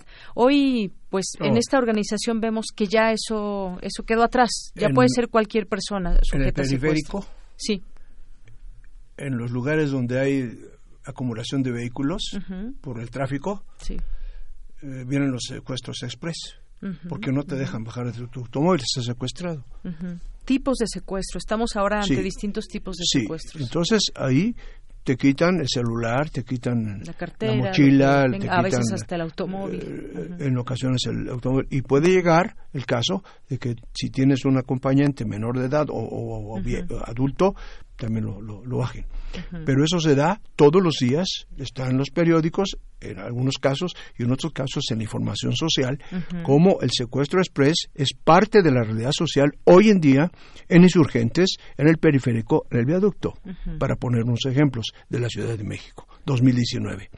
Entonces, eso habla de una, de una realidad que obviamente supera y trasciende el, concepto de seguridad ciudadana, porque la, forma de poder evitar ese tipo de situaciones sería, en primer lugar, tener los recursos científicos apropiados, o sea, la capacitación profesional que muchas veces no se tiene porque se nombran, se designan a personas en los altos cargos de políticos que tienen que ver con la seguridad ciudadana, agentes que son amigos o que son recomendados, pero que no tienen la preparación académica, científica suficiente como para poder resolver un problema, primero de prevención y después de solución del problema. Entonces, lo, lo, más importante no es la solución, sino la prevención. ¿Cómo podemos evitar que eso suceda? Y no hay hasta ahorita ningún programa que nos permita. Están las cámaras, sí, nada más que qué hace una cámara cuando en el periférico, entre el estacionamiento de los coches, porque están estacionados, porque no hay, no hay avance, te asaltan. Aunque te, te capte la cámara, el problema es que nos deben decir qué hacer. Y eso se requiere inteligencia inteligencia profesional que tiene que ver con la seguridad. Y en ese sentido, pues no hay inteligencia, ¿Por qué? Porque no hay capacitación, las personas que generalmente están en esos cargos no tienen la especialización, no, tienen, no han sido puestos a pruebas, y por otro lado, pues está también la colusión. Por ejemplo, el incremento de la, de la venta de armas de alto poder. Hace poco eh, vimos un, un, espectáculo tremendo de cómo al ejército lo, lo obligaron a que devolviera armas de alto poder, que cómo pasaron, como, como esa, esas armas que, que derriban un, un helicóptero, un, avión de, de, baja, de bajo de baja calidad, pero que lo pueden bajar con una arma de ese, de ese calibre, de ese poder, ¿cómo la pasaron? Y entonces ese tipo de armas se consiguen fácilmente en lugares que ya se sabe dónde, Tepito, etcétera, en donde cómo entraron. Y eso habla pues de una de una colusión grave entre algunos eh, sectores de la seguridad y algunos sectores también de la de, lo que se refiere a la seguridad ciudadana jurídicamente hablando. Entonces, pues hay inseguridad y por otro lado es la capacidad de los pares de familia, de las familias, de las escuelas, de poder prevenir a través de, la enseñanza del conocimiento. Si no hay conocimiento, pues no hay nada. la, la, gente se pierde por falta de conocimiento. Y si no hay conocimiento eh, en la, familia, en las escuelas, en los órganos sociales ya organizados, sindicatos, etcétera, pues evidentemente cuando salen al, al, mercado de trabajo, pues le llaman ninis, que ni trabajan ni estudian porque fueron mal capacitados en su casa en su escuela y en los organismos sociales como los sindicatos, como las eh, organizaciones de padres de familia de las escuelas, etcétera. Hay una mala formación. Y eso se traduce en no saber qué hacer, porque la UNAM, en las universidades en los últimos meses ha habido secuestros en las universidades que quiere decir que una gente que se está capacitando para ser una gente inteligente, pues no supo qué hacer porque no fue formada, no hubo enseñanza y de parte de la autoridad correspondiente no ha habido el manejo de la inteligencia que resuelva en forma preventiva esa situación. Así es. Gracias, maestro Pablo Monsalvo. En este sentido, eh, también vamos a hablar ahora del papel que debe jugar la autoridad, porque se tiene ese conocimiento, se tiene, se supone, esa información de parte de los órganos de inteligencia para tratar de, pues primero prevenir el secuestro y luego atacar ahora este problema que tenemos encima. Hablábamos de los tipos de secuestro. Está el secuestro express, el secuestro eh, colectivo, que se da quizás de, en menor. Eh, eh, en menor frecuencia. Transitorio. exactamente, el secuestro extorsivo e incluso el secuestro virtual. Virtual. Que mucha gente ha caído en todo esto, se le amenaza estando desde un lugar eh, lejano, le hacen creer un ambiente que no, que no es, pero caen. Los este familiares caen en el. Exactamente. Ahora, ¿qué papel debe jugar la autoridad? Tienen estos datos, decía hace un momento el maestro Emilio Daniel, en torno a que se tienen estos datos, pero ¿qué se está haciendo realmente por parte de la autoridad? Se acaba de hacer una destitución, se acaban de hacer nombramientos y uno pensaría, bueno, pues vamos hacia el lugar correcto, hay una estrategia que se note de verdad, que se pueda ver desde la autoridad. ¿Qué opina? Pues bueno, eh, yo considero que este tipo de, de delitos necesitan ser este, combatidos a través de una política criminal integral en donde un elemento muy importante es la prevención y otro elemento también importante por la urgencia pues son los elementos de inteligencia y de detección de las bandas que ahorita están operando. Y por supuesto es, es importante porque las capacidades institucionales pues son limitadas para poder hacer frente al, al delito de secuestro. Hay poca infraestructura, hay pocos elementos, hay capacitación, pero muchas veces la capacitación es precaria o es muy corta. Sí necesitamos profesionalizar, seguir eh, fortaleciendo estas fiscalías especializadas. El, papel que, que, ha hecho y que hizo la, la, CONACE pues ha sido bastante importante para fortalecer las áreas antisecuestro en las fiscalías. Sin embargo, pues es evidente que se necesita mucho más esfuerzo para poder generar esto. Uno de los puntos importantes también es que en las bandas de secuestradores muchas de las ocasiones hay miembros también de la policía infiltrados, ya sean ministerios públicos este, o, policías en sí mismo, y eso pues dificulta porque prácticamente ellos conocen cuáles son las estrategias de inteligencia y de contrainteligencia que se utilizan en la investigación de este tipo de, delitos y pues eso complica, por supuesto, este, llevar a bien a cada uno de estos, de, la investigación y el esclarecimiento de los hechos. Ahora bien, los elementos de, de prevención pues han sido eh, muy disminuidos en realidad, o sea, casi no son tomados en cuenta y me parece que es algo fundamental para poder no solamente atender la cuestión del presente, sino también de un futuro este, eh, mediano en el cual podamos nosotros generar eh, estructuras, capacidades para que los jóvenes no se vinculen a las violencias y a las criminalidades. Este es un punto muy importante que se abre a cuestiones estructurales que salen un poco incluso pues del tema local, sino que tiene que ver con temas eh, eh, globales de desigualdad, de, de, incapacidad de tener acceso a los derechos, de, es decir, de generar ambientes eh, propicios que puedan disminuir estos factores que propician la vinculación y por lo, por lo contrario fortalecer factores para que puedan quedarse estos chicos en la vida de la legalidad. Si hoy vemos en términos generales el tema de la violencia, los actores principales son los jóvenes, son los que están matando, pero también los que están muriendo. es decir, es un grupo etario que está moviendo, digamos, la dinámica de la de la criminalidad a la cual pues hay que poner eh, atención en la parte preventiva y en la parte, digamos, actual, porque ahora que estamos nosotros platicando, pues sin duda estarán planeando un secuestro, estarán secuestrando, estarán haciendo algo, pues hay que fortalecer los elementos de inteligencia y las capacidades institucionales en todos los sentidos para hacer frente a, estos secuestros. Sin duda, ha habido muchos esfuerzos muy importantes, pero evidentemente no han sido suficientes para poderlo hacer. Hoy espero que estos, estos cambios que se han hecho puedan generar un oxígeno a las instituciones eh, la llegada de Omar este, a, la fiscalía pueda llegar también a generar nuevas estrategias para poder combatir de una manera distinta a, este delito, sobre todo un delito que es muy delicado en tanto que muchos de eh, los miembros de las propias instituciones de seguridad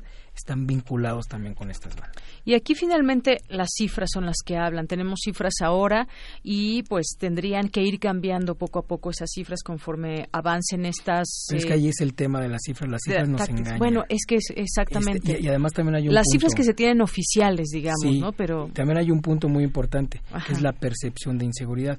Cómo el secuestro impacta la percepción de inseguridad de una manera mucho mayor que el robo estadísticamente con los datos que tenemos, estadísticamente es más probable que te roben a que te secuestren. Sin embargo, la gente teme más a ser secuestrado. Y eso es un elemento muy importante porque, ayuda a generar lo que le llamamos un pánico moral. Ah, y el pánico moral lo que hace es generar sensación de miedo que desmantela la confianza y la cohesión social y nos mete en un problema comunitario. En ese sentido también el pánico moral dirige la política pública y no necesariamente esa dirección creada a partir de la percepción de inseguridad es la mejor política criminal, porque incluso puede tener un efecto colateral, generar mayores procesos de violación a los derechos humanos, por ejemplo. Claro, pues esto es muy interesante, por supuesto, ese pánico moral que se crea cuando se supo de, de este caso de Norberto. Lo mismo pasó en el 2010, 2011 con los casos estos de secuestros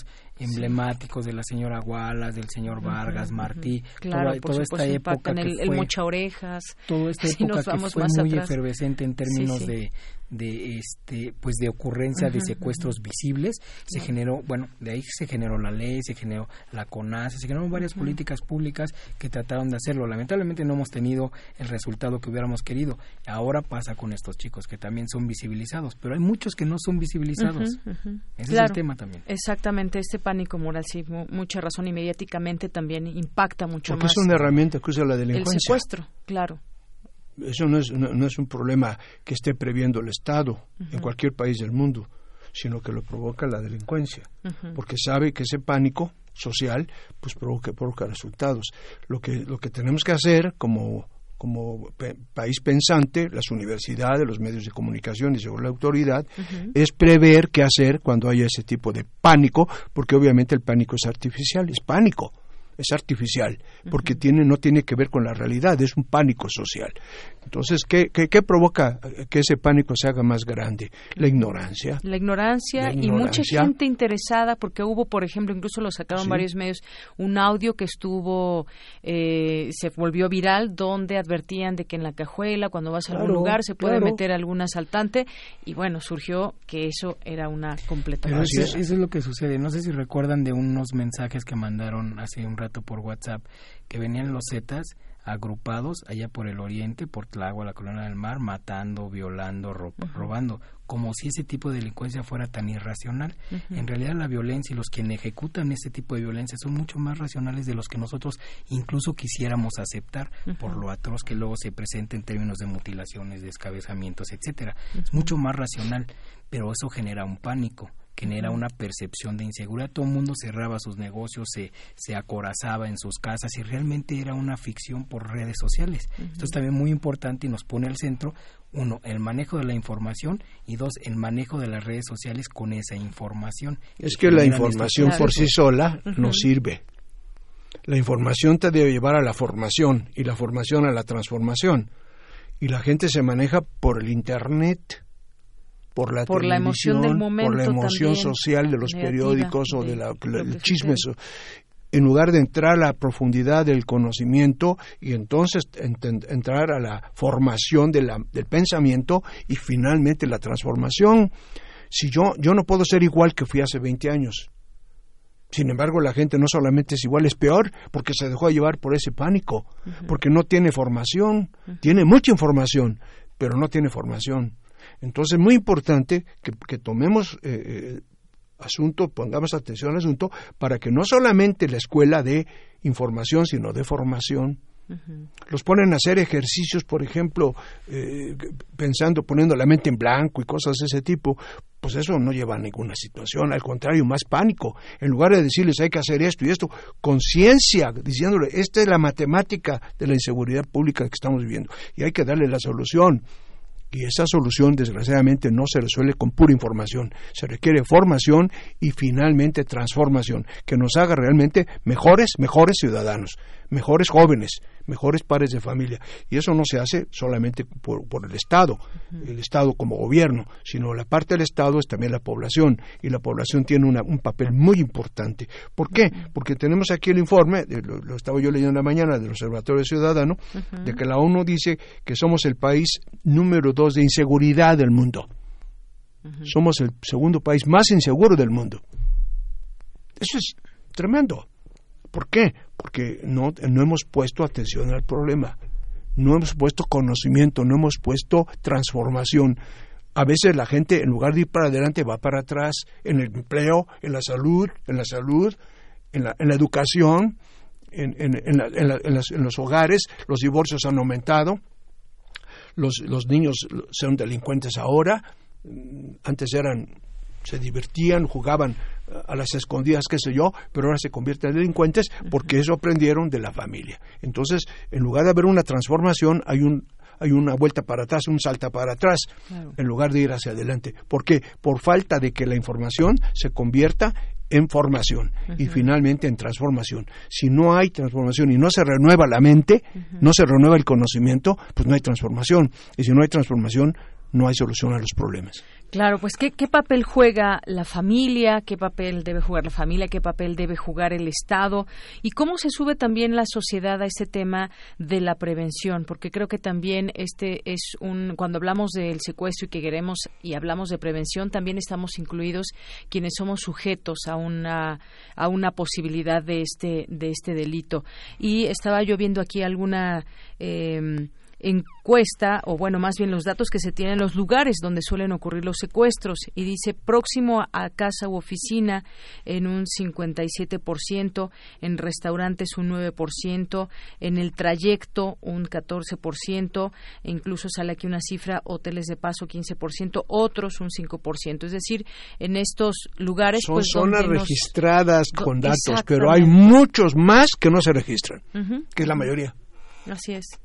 Así es, estos son algunos de los datos que nos acercan un poco a conocer este, este problema. Ahora, los objetivos principales de los secuestros, pues el 92% es dinero, aquí un porcentaje muy bajo, 5% publicidad, 3% político, también hemos tenido secuestros políticos, eh, resolución de los secuestros, 70% rescate de pago eh, sin intervención de la policía, 22% rescate de pago con intervención de la policía, 6% sin pago de rescate con intervención de la policía, 2% fuga o muerte sin intervención de la policía. Tenemos estos datos que, como ustedes coinciden, son datos que eh, no precisamente son los más certeros. Eso es lo que se tiene en cuanto a lo- al registro, pero toda esa cifra también no registrada, pues juega un papel muy importante en todo esto. Entonces, al hablar de, de prevención, pues qué debemos hacer nosotros como sociedad en ese tema de la prevención o ante, el- ante un tema de secuestro. Bueno, es que aquí hay un punto importante, ¿no? O sea, y uno de los, me parece, eh, de la política, eh, digamos, segmentada, Es poderle adjudicar a la posible víctima elementos de prevención, que es algo muy sencillo. O sea, decirle, no, este, cambia tus rutas, pon cámaras de video. O sea, es decir, las acciones recaen en la posible víctima, que normalmente pues la gente lo hace porque se siente desprotegida por el Estado, entonces ella genera este pues ciertas acciones, pone rejas, pone cámaras, avisa, tiene botones de pánico, cambia rutas, es decir, una serie de, de- de actividades que eh, en teoría disminuirían la probabilidad de ser secuestrados. Por otro lado, pues la prevención que debe de hacer el Estado, que es una prevención que debe Claro. ser mucho mayor, mucho más estructural y que apunte no solamente a una prevención situacional como tradicionalmente se, se genera, sino más bien a una prevención social que vaya generando escenarios, contextos sociales y culturales para que desvalorice, para que desmotive, digamos, a los jóvenes a vincularse a la violencia y a la criminalidad. Y eso no estaría fácil, porque también, como son elementos que se dan este, resultados a mediano plazo, no es políticamente atractivo para las alcaldías, para los estados, y por eso no se invierte mucho en ese tipo de prevención. Sin embargo, la prevención situacional sí es muy atractiva, porque en tal operativo se juntaron tales corporaciones y detuvieron a tales carros, y, o sea, es, digamos, se puede hacer más uso de lo que le llaman un populismo punitivo. ¿no? Entonces, eso también ayuda a reforzar, digamos, la perspectiva, la percepción de que se está haciendo algo. Y, y- pero y, y tratar de disminuir la percepción de inseguridad pero realmente atacar el tema de fondo está en otras cuestiones estructurales y no solamente en esas medidas de corte administrativo de la seguridad. En ese sentido eh, yo creo que hay que concentrarse más en esta política criminal que decía yo hace un momento, en donde cómo se estructura el Estado de una manera como mayor, profunda y más, más, este, eh, más duradera y disminuir un poco eh, la responsabilidad que se le asume a la presunta víctima o a la posible víctima que por supuesto todo el mundo lo hacemos porque tememos. También debemos de tener en cuenta que este tipo de secuestros que están mucho más organizados, no los, no los secuestros express que decía sí. El, el profesor, sino los que están más elaborados, que tienen un tiempo mayor de cautiverio, por lo regular son personas que están muy allegadas a la familia y que tienen información privilegiada que Así hace ha sucedido. posible el alguna persona cercana. Bueno, la gran mayoría de los secuestros de esa Sí, naturaleza yo- tienen esa información. Yo creo que aquí hay que ir al fondo del asunto. ¿Cómo, ¿Cómo se ataca el problema? Y el fondo es, en primer lugar, quitar el abuso de poder. Ustedes ven a las patrullas checando las licencias, si trae cinturón de seguridad, si existe la verificación, en lugar de estar viendo eh, eh, programas de seguridad e inteligencia. Entonces, evitar el abuso del poder. Segundo, hay en preparación profesional. es, una, cosa muy grave, muy delicada.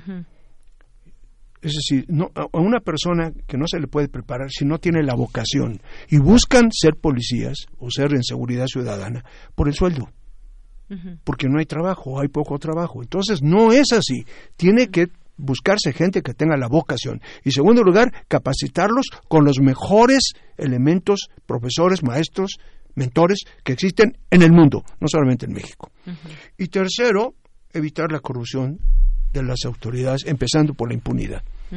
Cuando veamos que hay una autoridad que pudo haber resuelto un problema y no lo resolvió, hay que someterlo a proceso del derecho.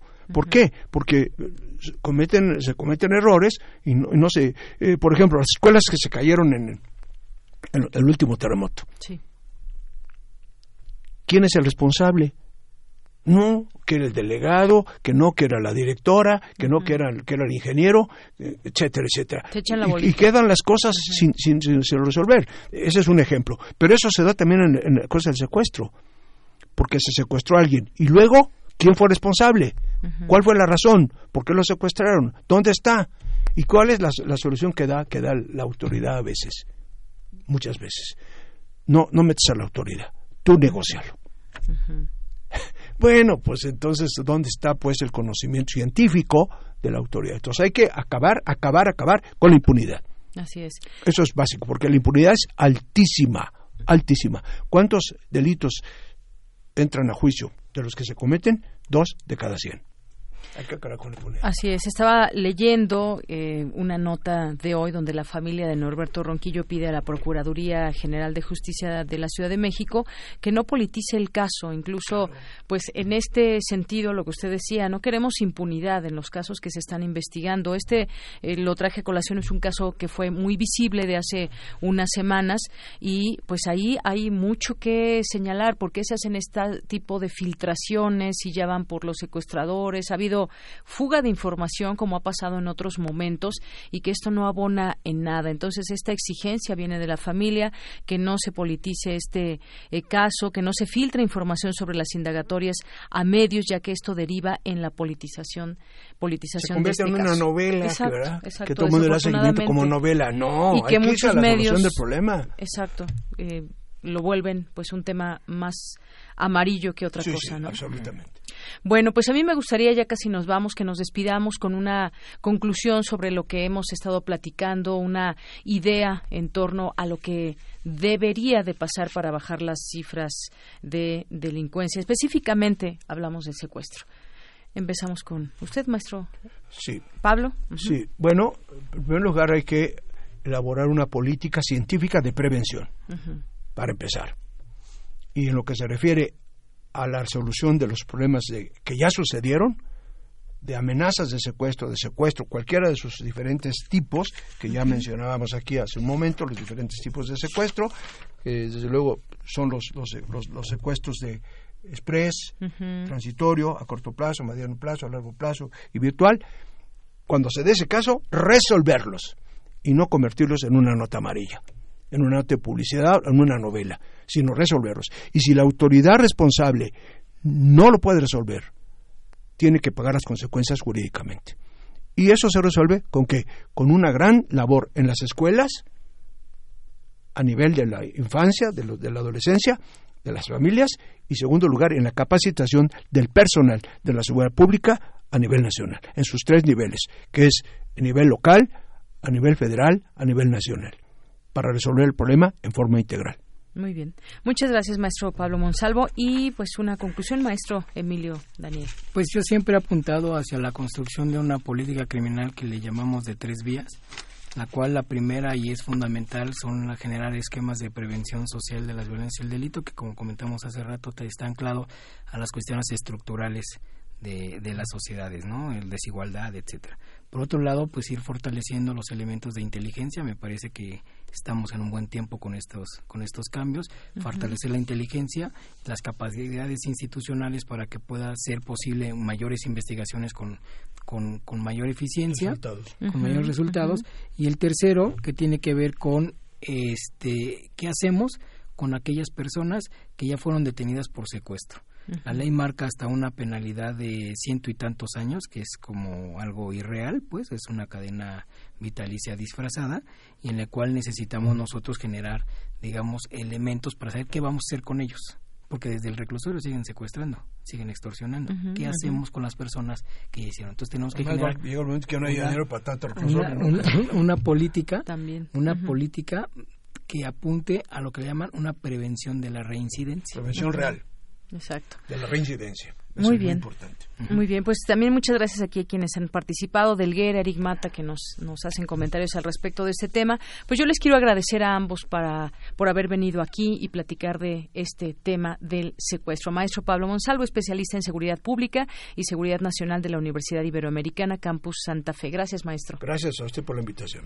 Y el maestro Emilio Daniel Cunjama, maestro en criminología y política criminal por el INACIPE y especialista en reinserción social, delincuencia juvenil, secuestro, narcotráfico, entre otras líneas de investigación. Gracias, maestro. gracias por la invitación Y bueno, pues con esto prácticamente llegamos al final de esta emisión y tenemos por aquí eh, también con 114 votos a favor, 4 en contra y 3 abstenciones se ratifica el TEMEC allá en el Senado. Mañana le tendremos toda esta información y bueno, pues ya para para despedirnos tenemos tenemos música, tenemos música y bueno, pues esta música que le gusta escuchar a nuestro radio escucha Abimael, She Passed Away, que es una banda turca post-punk que se formó en 2006 y esto que estamos escuchando se llama Disco Anki Ank Sijet.